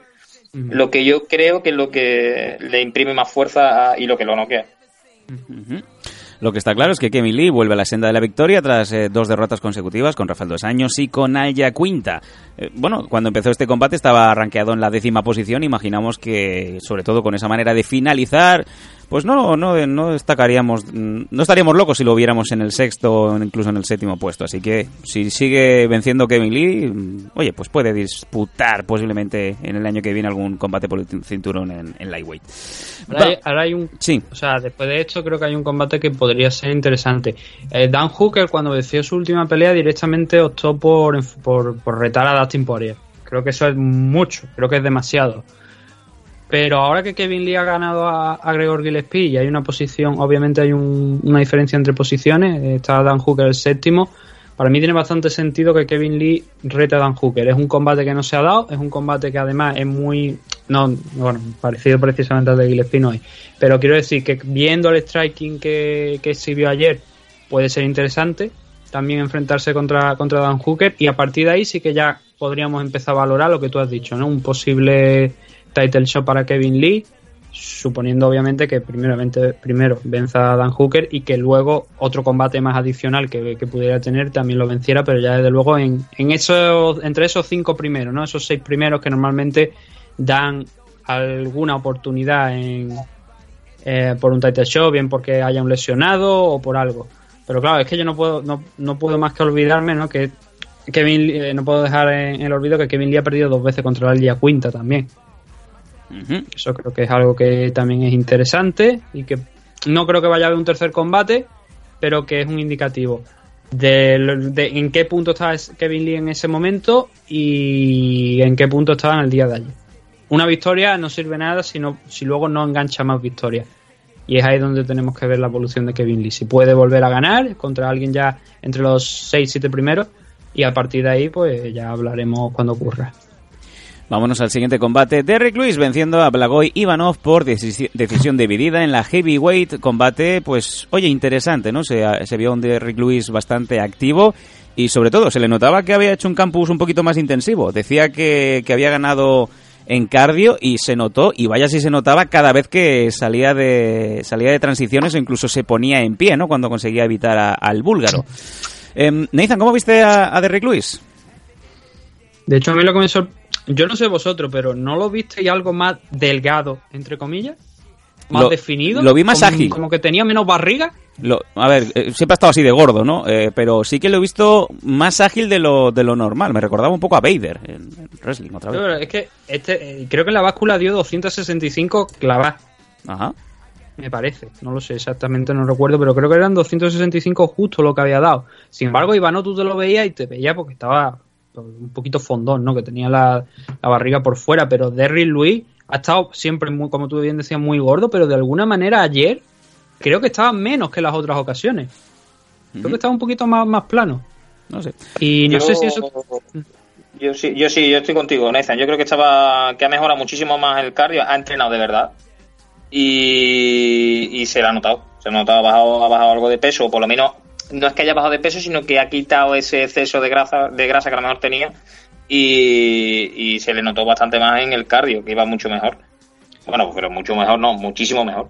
Y lo que a mí me parece una buena noticia, más allá de la actuación global de, de Derry Luis, que fue bastante buena comparado con lo que nos tenía acostumbrado, es que parece que quizás esos problemas de espalda que tenía puede que hayan quedado atrás o puede que no le estén afectando ya de la misma manera que le afectó en sus últimos combates, donde no, no estaba especialmente brillante, pero por la actitud, de, por el, el desempeño de Derry Luis ayer, yo creo que esos problemas puede que hayan quedado un poquito en el olvido porque estuvo bastante bien. Como tú bien decías, San se ha salido, se salía de, las posiciones en el suelo de que había llegado prácticamente ya iba no más de una ocasión al, control lateral y que parecía que iba íbamos a ver otro combate de Derry Luis medio cucaracho abajo y no, o sea, fue progresando, se salía, sabía cuándo tenía que, darse la vuelta y buscar el Ahí, perdona, ahí yo creo que es más fallo de, de Ivanov que acierto de Derry. ¿eh? Pues era, era reiterado. la presión, no le mete la presión en la, con, con la cadera, no le deja mm. caer el peso como, como le deja mucho hueco.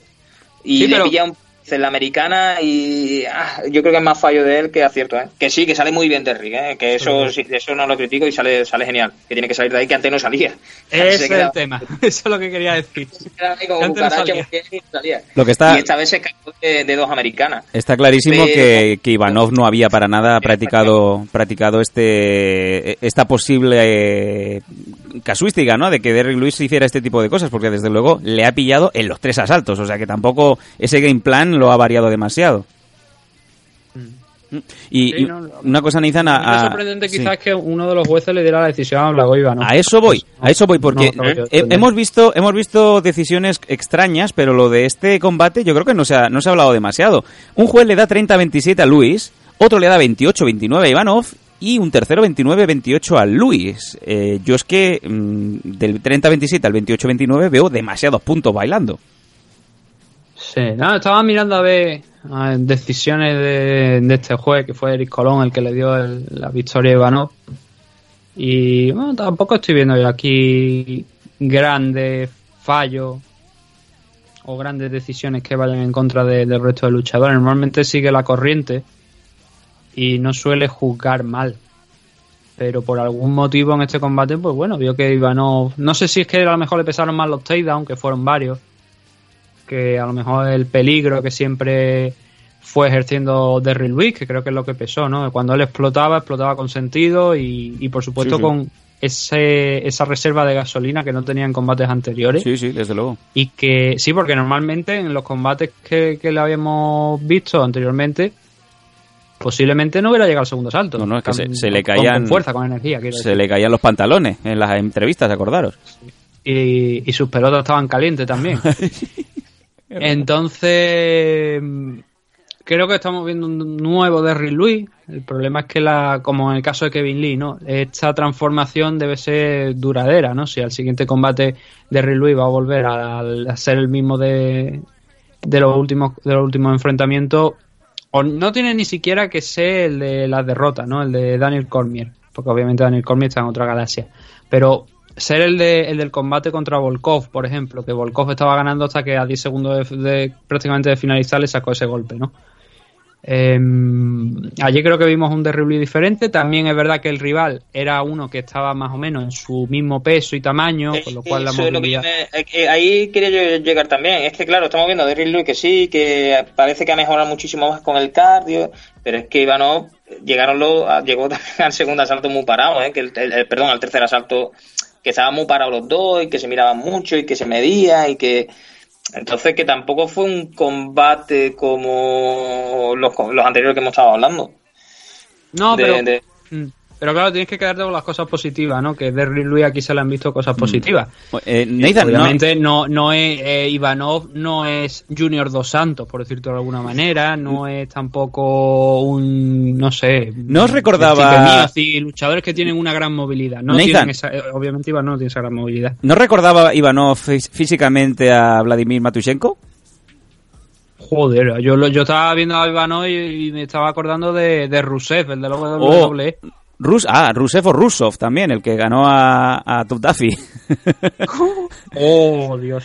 Una cosa, eh, porque siempre que hablamos de, de pesos pesados, de heavyweights, nos viene a la mente, obviamente, nuestro nuestro guapo, ¿no? Nuestro Juan Francisco Espino. Oye, pues, Derek Lewis tampoco sería un mal rival para Espino.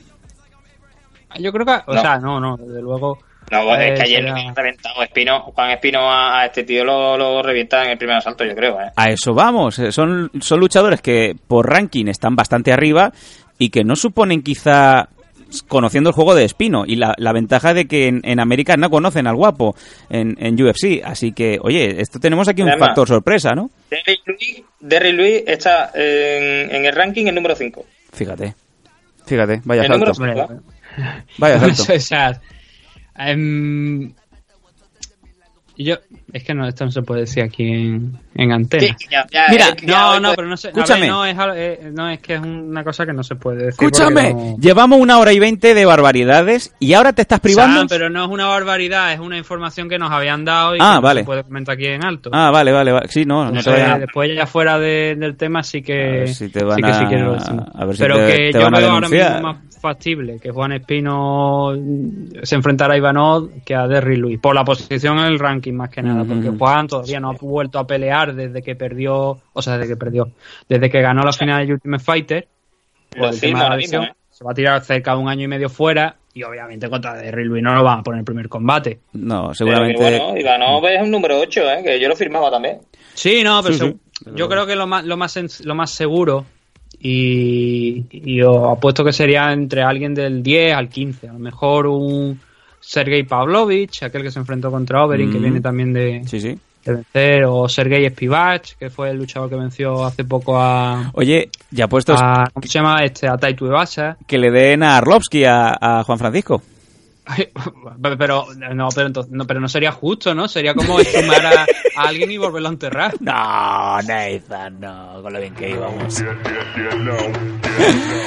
Vámonos al siguiente combate. Stephen Thompson haciendo un monólogo de su combate con Vicente Luque, decisión unánime 30-26, 30-26, 29-27. La pregunta para el que no haya visto el combate, ¿tan, tan claro fue la victoria para Sí, eh, Stephen? sí.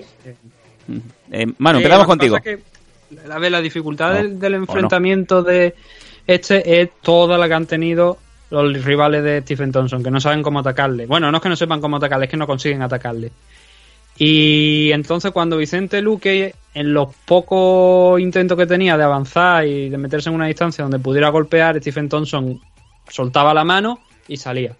Y picaba. Es un tío que, obviamente por el background que tiene, eh, por el background que tiene de, de todos esos años compitiendo en karate y tal y cual, podría ser alguien tranquilamente más eh, dedicado. Y es la imagen del luchador, de lo que es el point fighting, ¿no? Que diría eh, nuestro Nacho Serapio, que también es- Sí, señor. ha sido competido de eso, que de un de una modalidad tipo pues kickboxing, poseo, eh, muay thai, ¿no? Este tipo de donde se utiliza, donde tiene un registro más de esto. Stephen Thompson pega un golpe y se quita de en medio. Y el problema es que pega duro. Y Vicente Luque lo sabe muy bien, porque no sé si fue en el tercero, lo mandó. Bueno, hubo un par de veces que con algunas patadas lo mandó al suelo, pero fueron más en patadas, en- empujones que otra cosa, que realmente que el golpe le llegara y que provocara el knockdown. Pero sí que hay un momento en el tercero, creo que fue donde ya sí que le conectó un knockdown que, que sentó a Vicente Luque. Pega muy duro. El problema es que no tiene. Es muy difícil sus combates de juzgarlo porque, como encuentra a alguien que, el- que se le eche encima, que lo ponga en una posición complicada, que no pueda soltar ni siquiera esos golpes, entonces, aunque el otro no haga nada, ya empezamos con el debate, como los dos combates contra Tyron Bully. Entonces, hay veces que Stephen Thompson pienso que necesita hacer un poco, que no, no es que lo necesite, sino que de cara a los jueces y de, a lo mejor a, gran parte de los aficionados, tiene que hacer siempre un poquito más o ser algo más constante en dejar las manos ir con el objetivo de que los jueces digan, pues mira, sí, pero vaya, en el combate de ayer yo creo que Vicente Luque en ningún momento encontró la distancia y cuando parecía que la estaba encontrando, Stephen Thompson le sacaba esa- esas manos rápidas, nunca en- con grandes combos, en alguna ocasión sí que soltó un combo cerca de la jaula que lo arrinconó a Vicente Luque, pero no hubo, como te digo, No, no, grandes no. secuencias de golpeo por parte de Stephen Thompson, eran más golpes in- individuales que iban sumando puntos y que a la postre, obviamente, después, sobre todo de ese tercer asalto, eh, le valieron la decisión. Iba eso, sumando puntos y dañando, ¿eh? También, porque Sí, sí, no, no, no duda. es que sí es verdad, lleva la guardia esa de, de karate y con las patadas frontales que un par de veces le, lo, lo, lo manda a la lona. Y la verdad que una pelea es que es muy, es que es muy listo, tío. Es que Thompson pelea, sabe cómo tiene que pelear, sabe cómo tiene que ganar y, y- y no cambia, y no cambia su estrategia. Además que las manos que conecta, es que sale la- desde abajo, desde abajo es que no se ven. Es que no te das cuenta, tío. Te mete esas manos y, y entra con todo el cuerpo y, y es que no ven las... eh, Luke no vio las manos cuando le entraban. Vámonos al Comain Event, un combate que también prometía mucho y una vez más, no sé qué pasa con Kelvin Gastelum, que se queda un pelín pero no llega. Y en este caso, como bien decimos, Darren Till venció por decisión dividida al, eh, al mexicano Kelvin Gastelum por 27-30, 29-28 y 30-27 en la middleweight. Eh, Nathan, un combate en donde mm, Kelvin, pues que le quedaba 90 segundos para dar el peso, lo llegó a dar al al límite, eso en el día del pesaje, y al- en el día del combate lo vimos bastante grandecito. Eh, lo que se suele decir, ese frame de la barriga, pues eh, prácticamente eh, estaba llenito. Sí, pero el, el problema es que hay polémica con respecto al pesaje en sí. Muy bien. que Sí. llegó y cuando se pesó estaba Cordeiro al lado, obviamente el, el jefazo ¿no? de, del King MMA, que se lo pregunta a Enrique Marín, Sí, señor. y eh, se tuvo que pesar con la toalla, y entonces tenía los brazos en el aire, y dicen, dicen, yo no tengo muy claro que, que de esto, que Cordeiro le metió la manita por debajo de uno de los brazos y que entró en contacto. ¿Qué me Bueno, eso parece que Sí. está demostrado que entró en contacto. Pero claro, Se ve, la, aquí la... se ve que se apoya, perdona, Nathan, se ve que se apoya con el, no con la mano, con el codo. con el Sí. codo en el, en el que está detrás, que es quien, el, el este que tú dices.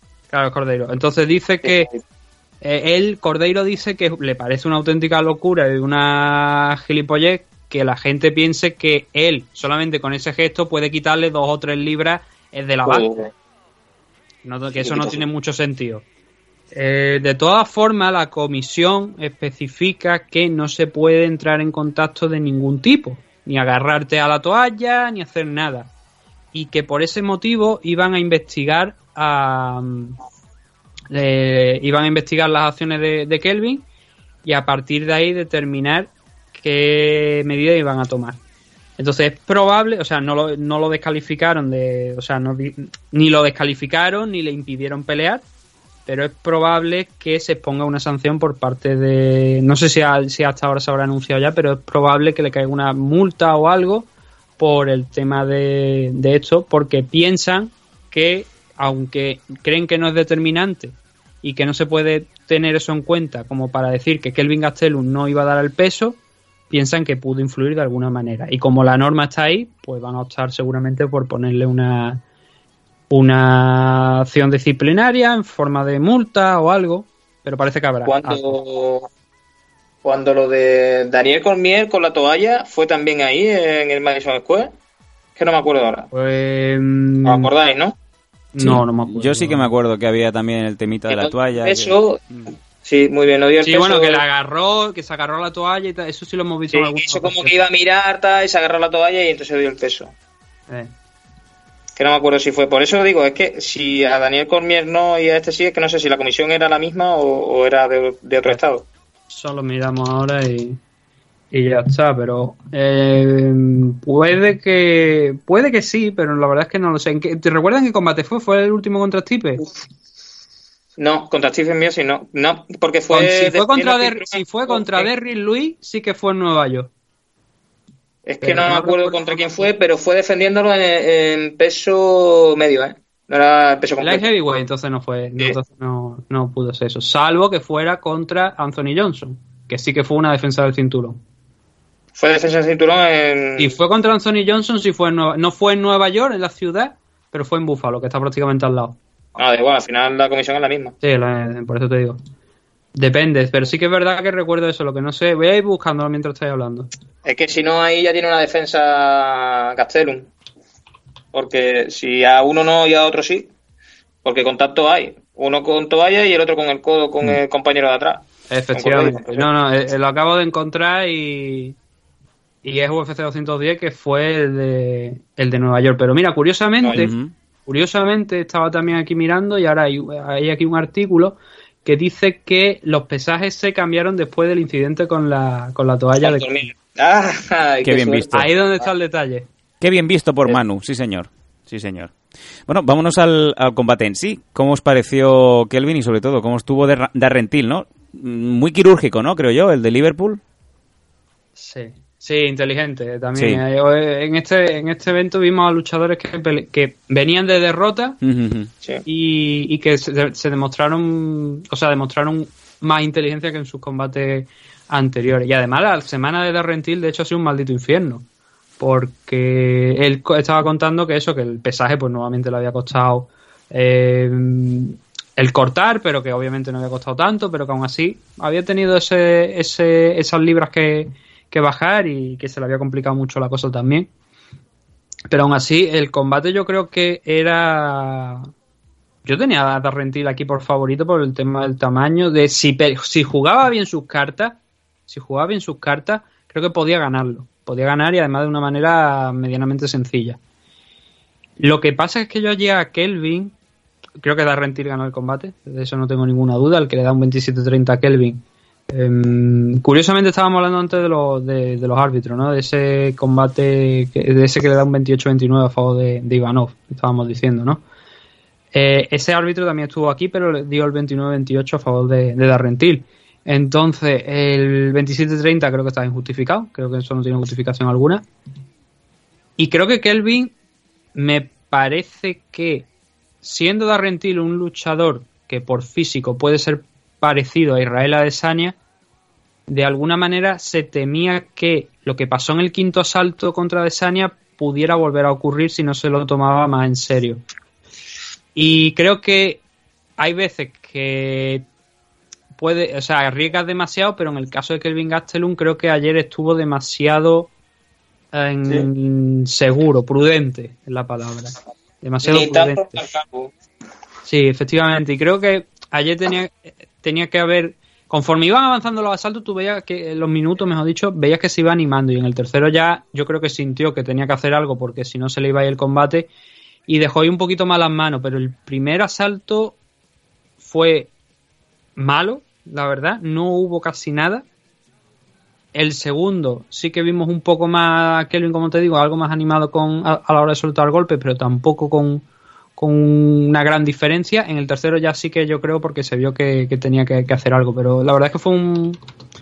Ayer, ayer vimos creo un, un Kelvin Gastelum bastante prudente al menos, para mi, para mi opinión. Y Darren Till creo que lo vimos lo que tenía que hacer. Aprovechar el tamaño, mm, atacar desde fuera, no meterse en una distancia donde Kelvin pudiera sentirse más cómodo y te pudiera poner en peligro como hizo con Israel Adesanya. Y el game plan le funcionó a la perfección. Y hoy estamos hablando de una historia de Darren Till, yo creo, por eso, ¿no? Porque supo leer el combate sin muchos problemas. Y aún así estoy viendo que el número de golpes favorece a Kelvin Gastelum. Lo que pasa es que, claro, si vamos round por round, pues no te creas. Darren. No, no, pero no, no te creas. Si, va, si vamos asalto por asalto, estoy viendo por aquí que quitando el tercero, la diferencia de golpe mínima, eso sí, es a favor de, de Kelvin. de Y, Kelvin. sí, y recuerda, y recuerda que Kelvin también mm, consiguió dos derribos relevantes en el último asalto, claro.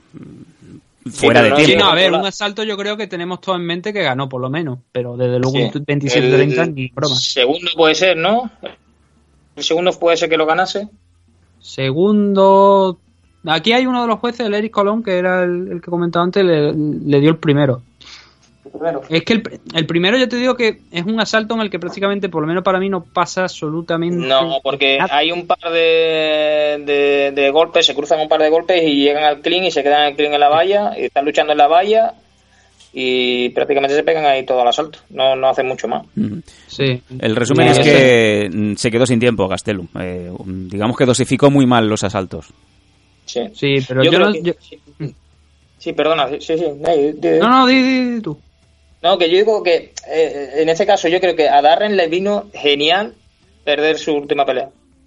Es el luchador que ha- perdió la pelea y ha dicho, bueno, pues tengo que cambiar mi game plan. Y en este caso ha peleado pues con la cabeza, con inteligencia.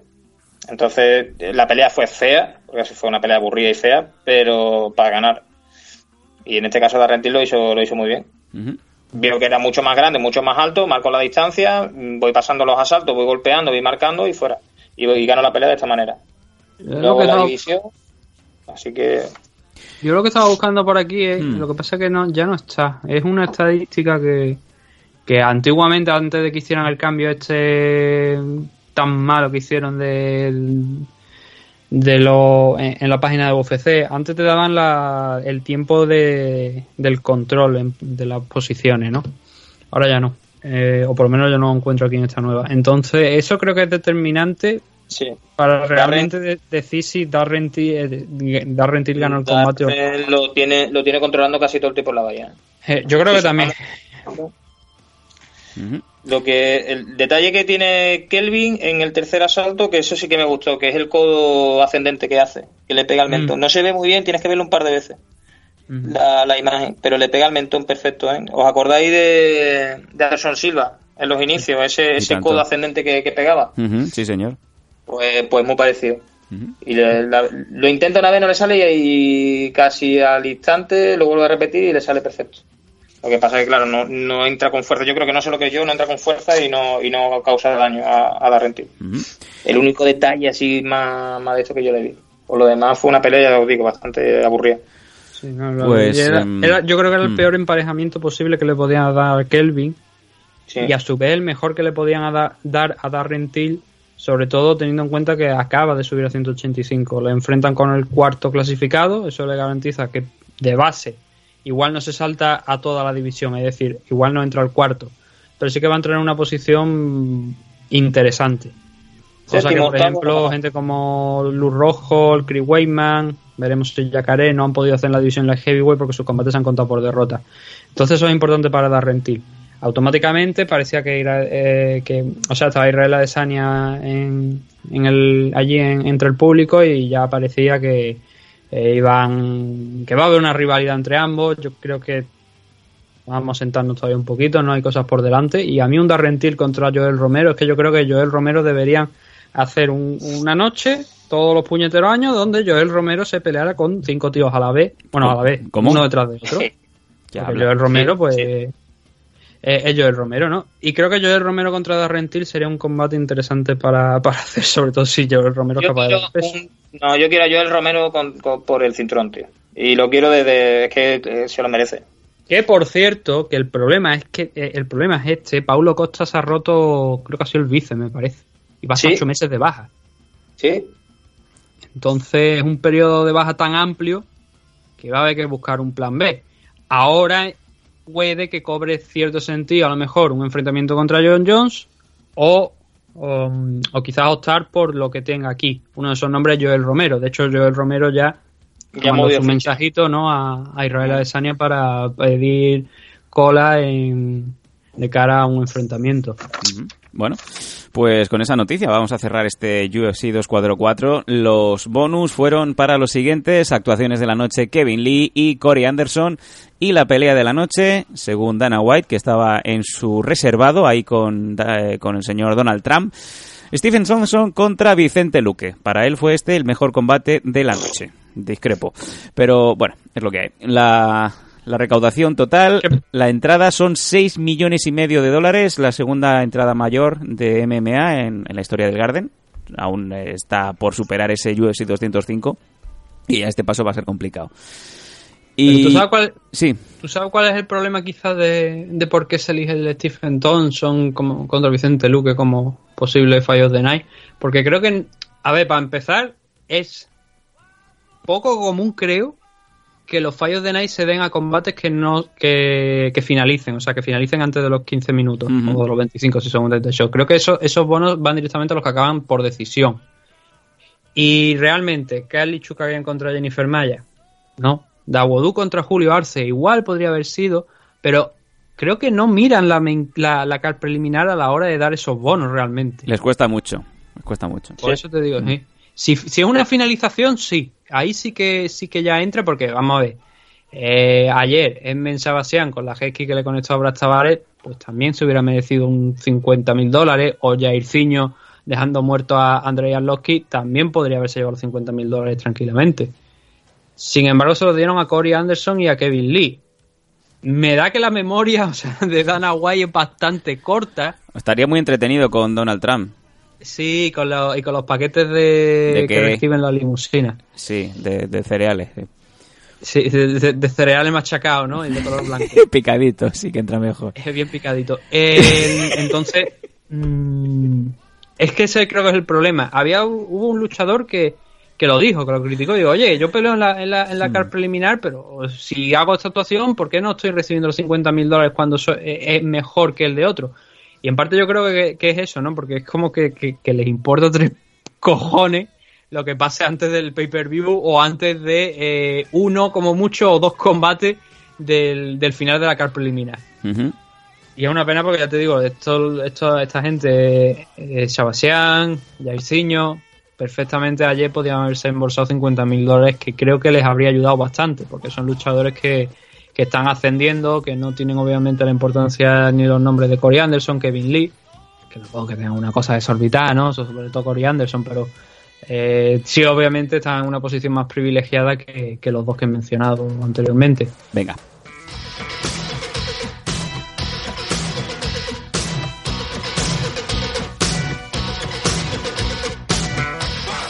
Iba a comentar que el fin de semana que viene tenemos también evento de UFC, va a ser el evento ruso, complicado de ver, muy complicado de ver, realmente solamente para auténticos fans. eh, mm, pero antes de cerrar el programa, eh, recordaros que este próximo fin de semana tenemos eh, un evento muy importante en donde pelea uno de nuestros luchadores más relevantes de la actualidad. Estamos hablando de Darwin Rodríguez. Va a pelear en KSW 51 en Zagreb, en Croacia, este próximo viernes. Así que todo el mundo apoyando al Noble porque desde luego la papeleta va a ser importantísima. Y creo que el evento se va a retransmitir por Fight TV, el evento en donde, pues como bien decimos, Darwin pelea contra el eh, invicto Ivan Ersland 7-0 y donde va a estar en la main Mario Spudzianowski ante Erko Jun. Eh, bueno, nos hemos quedado sin tiempo para poderlo entrevistar, pero desde luego que intentaremos tener a, a Darwin lo antes posible, esperando pues eh, esa entrevista celebrando una victoria. Mm. Sí, no, yo, yo- yo- a mí ya casi se me había olvidado. ¿Cuándo peleaba Sábado, perdón, he dicho, he no dicho, acuerdo, he dicho con viernes, pelea el 9 de noviembre. Eh, lo sé porque el día ¿Damian 10 de- el 9? No, eh, Darwin. Ah, Darwin, pelea Darwin, Darwin sí pelea ya en KSW 51, creo que no el número. KSW 51, sí señor. 51. ¿Y Damian cuando peleaba? A mediados de mes, ¿no? 20 de noviembre, quiero recordar, en Londres. Sí, puede ser, puede ser. Yo es que ya no, no, no recuerdo. Lo que estaba mirando aquí que la semana que viene también es el evento ese del del que estaba hablando tú, el de UFC Rusia. Que eh, al final han cambiado el main event, que iba a ser teóricamente el Volcó contra Greg Hardy, porque originalmente iba a ser Volcó contra Junior Dos Santos. Junior Dos Santos, que eh, alguien es un guarro en el tatami de, de donde entrena y ha pillado, pues, un, un estafilococo de los gordos. La pregunta es: ¿Junior Dos Santos entrena en Brasil o entrena en el América Top Team? Uy, oh. Cuidado. uy, uy, uy, uy. No, no, no, cuida- cuidado porque. ¿Quién le el tocaba? American Top Team, o sea, él, él es luchador de American Top Team, pero Claro. vamos a ver, a lo mejor lo ha pillado en, en Brasil o lo ha pillado en, en Estados Unidos. ¿A quién le tocaba pasar el mocho ese día? Que a ver, pero a lo mejor no la pilla entrenando. También. puede ser. Bueno, La Bueno, no, pillado- no, pero era, era, no, no, no, pero escucha, no era, o sea, estafilo, estafilococo como tal, dijeron que era celulitis. ¿la celulitis se pilla en un gimnasio? No lo sé, por eso te digo, pero eso fue lo primero que dijeron. de verdad, no me jodas. Ojo que mano se nos muere. ¿Cómo No, se, no, o sea, pero, cómo, o sea, eh, Nathan, o sea, No, pero, pero era la verdad, era lo primero que Mira, dijeron cuando... yo llevo días intentando buscar una excusa porque este domingo 10 me toca estar de presidente en una mesa electoral, en unas elecciones que nadie quiere. Yo si digo he pillado celulitis en un gimnasio, ¿me, me convalida para no acudir? Yo qué sé, o sea... Sí, No, tú sí, dilo, pero- caña. Dilo. Pero, sí- pero Sam, pero vamos Eh. a ver, si esto es más sencillo, tú no te preocupes. Si no van a votar nadie el- el- allí, por lo que parece, la semana que viene. Madre de Dios. Ya, pero yo Eso tengo que ir, que tengo, yo tengo no, que... pero mira, lo estaba buscando porque, o sea, ya que os estabais descojonando, eh, y es tal cual. Un caso se- severo de celulitis. ¿Cómo? Venga ya, hombre. Caso Pero severo... broma, coño, que es verdad, joder, que la- es el problema que ha tenido Junior Dos Santos. Lo que no sé exactamente es cómo lo cómo ha salido el, problema. Lo que pasa es que eso ha, derivado, por lo visto, eh, en ese tema. Pero que creo que no ha sido Se por, por- Ah, mira, aquí estaba la explicación. Ah, bueno, aquí dice que lo notó cuando estaba pateando una, o sea, uno de los sacos eh, durante un entrenamiento. Pero Madre dice que se notó que tenía la pierna roja y que fue a- al médico y que fue cuando ya después le dijeron tienes tal y tal y tal. Pero la cosa lo dicen tal cual. Madre. Dios. No, no Y de ahí ya no, no sé, pero vaya. Me estoy rascando la cabeza, no, no, no lo concibo. Y, yo eso no, no, hombre. Yo no lo entiendo, yo, tam- a ver, yo tampoco lo entiendo, pero que el caso, o sea, eso le dijeron era la- celulitis. Lo que pasa que después se ha hablado de lo del tema de lo que eso, Eso es de alguna una- manera es también una, una infección por, por estafilococo, ¿no? Por staph, eso, esa gran excusa que tenían los hermanos puede ser un problema, un problema sanguíneo, que puede ser, que puede ser, pero vamos, que. Pero es que eso, eso se llama trombo. o sea que, no sé, Claro. di- si quieres, eh, no digas estafilococos, di infección bacteriana, yo qué sé, eh, es igual. Eso. Sí, que- bueno, se dice, se dice infección bacteriana. Pero eh, lo pone aquí. Dos Santos desarrolló un severo caso de celulitis. Eso si vas una semana entera al Burger King, pues la puedes pillar.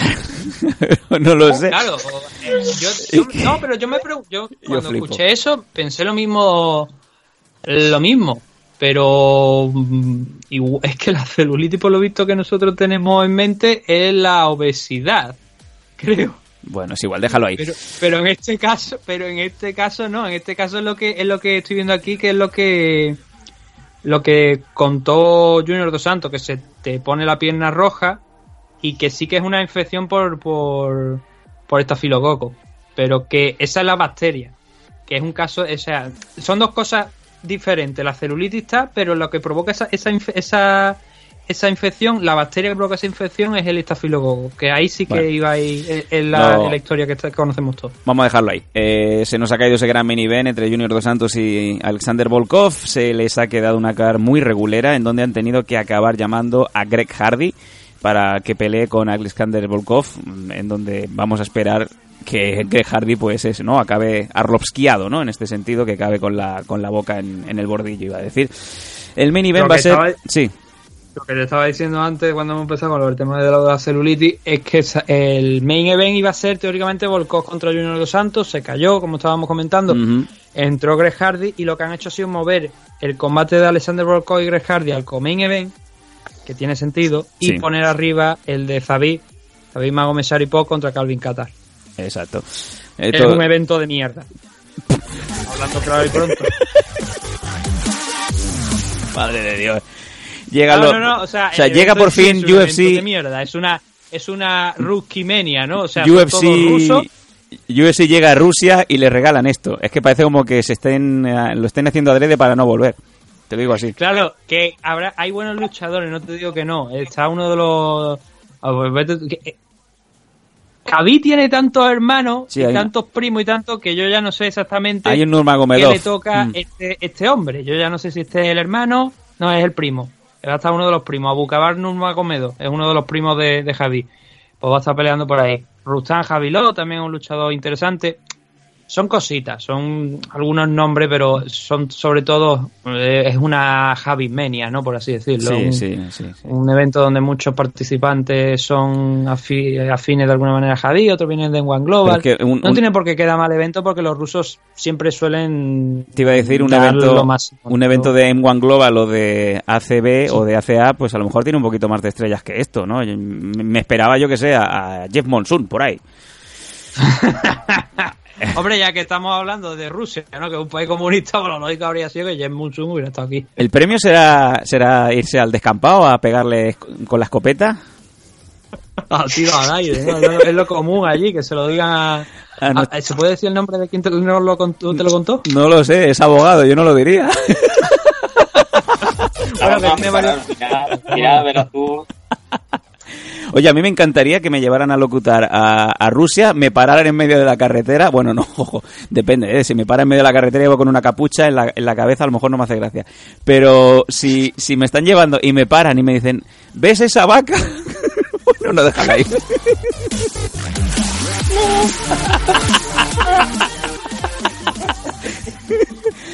Es que me acabo de acordar ahora mismo de una anécdota que tenemos, nosotros, pero es que no la puedo contar, ya la contaré. Pero es que fue muy buena con una vaca también. ¿Qué me dices? Oh, en fin. Sí, sí, sí, sí. ya. Sale, Oh. hombre, según, según, según la media, sale más barata una vaca que los muñecos estos que usan para los accidentes controlados, ¿sabes? Madre mía, en fin. Vamos, no hay Pero es que la ¿Esto lo vaca puede- escucharán los animalistas? Venga, vámonos, que, que lo estábamos dejando bien. Venga, que suena el Shota, vamos allá. Somos masoca, no quiero sufrir más. Yo paso de todo menos pasarlo mal. Si tienes los pelos de punta, eso es buena señal. Yo siempre que estoy a tu lado me siento inmortal.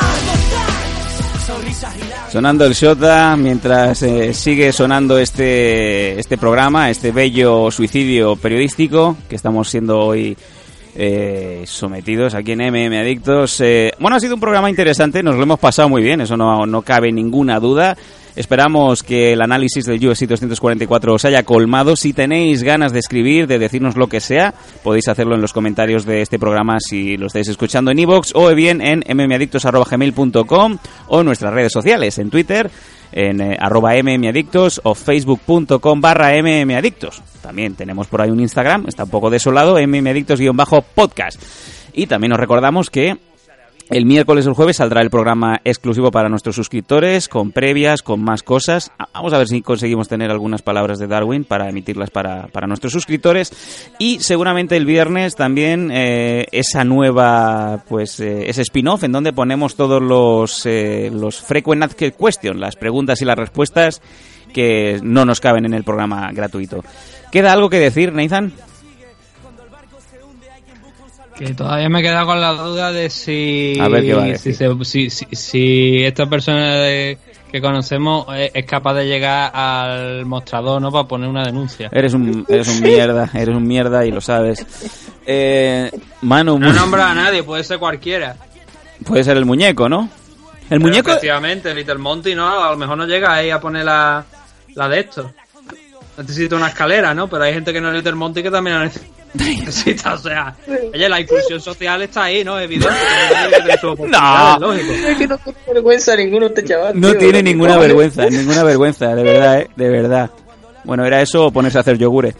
Em, Manu, muchas gracias también por tu participación. Es un placer poder contar con una voz más, una voz que opina, una voz que de vez en cuando también le lleva la contraria a Nathan Hardy, lo cual a mí me, me quita muchísimo trabajo. Nada, ya sabéis que para mí esto es un placer y que ya, ya veis, me divierto por una barbaridad. Y esperamos que todos los oyentes también os lo hayáis pasado bien con nosotros y nos escuchamos en unos días aquí en MM Adictos. Muchas gracias, nos vemos, feliz semana. Elige tu viaje, tu futuro está en tu mano, decide tu desenlace, mi misión es llevarte a la luna, más aventuras que Alejandro Dumas, aquí estaré esperándote en ayuna. Sonrisas y lágrimas, sonrisas y lágrimas, ah, sonrisas y lágrimas.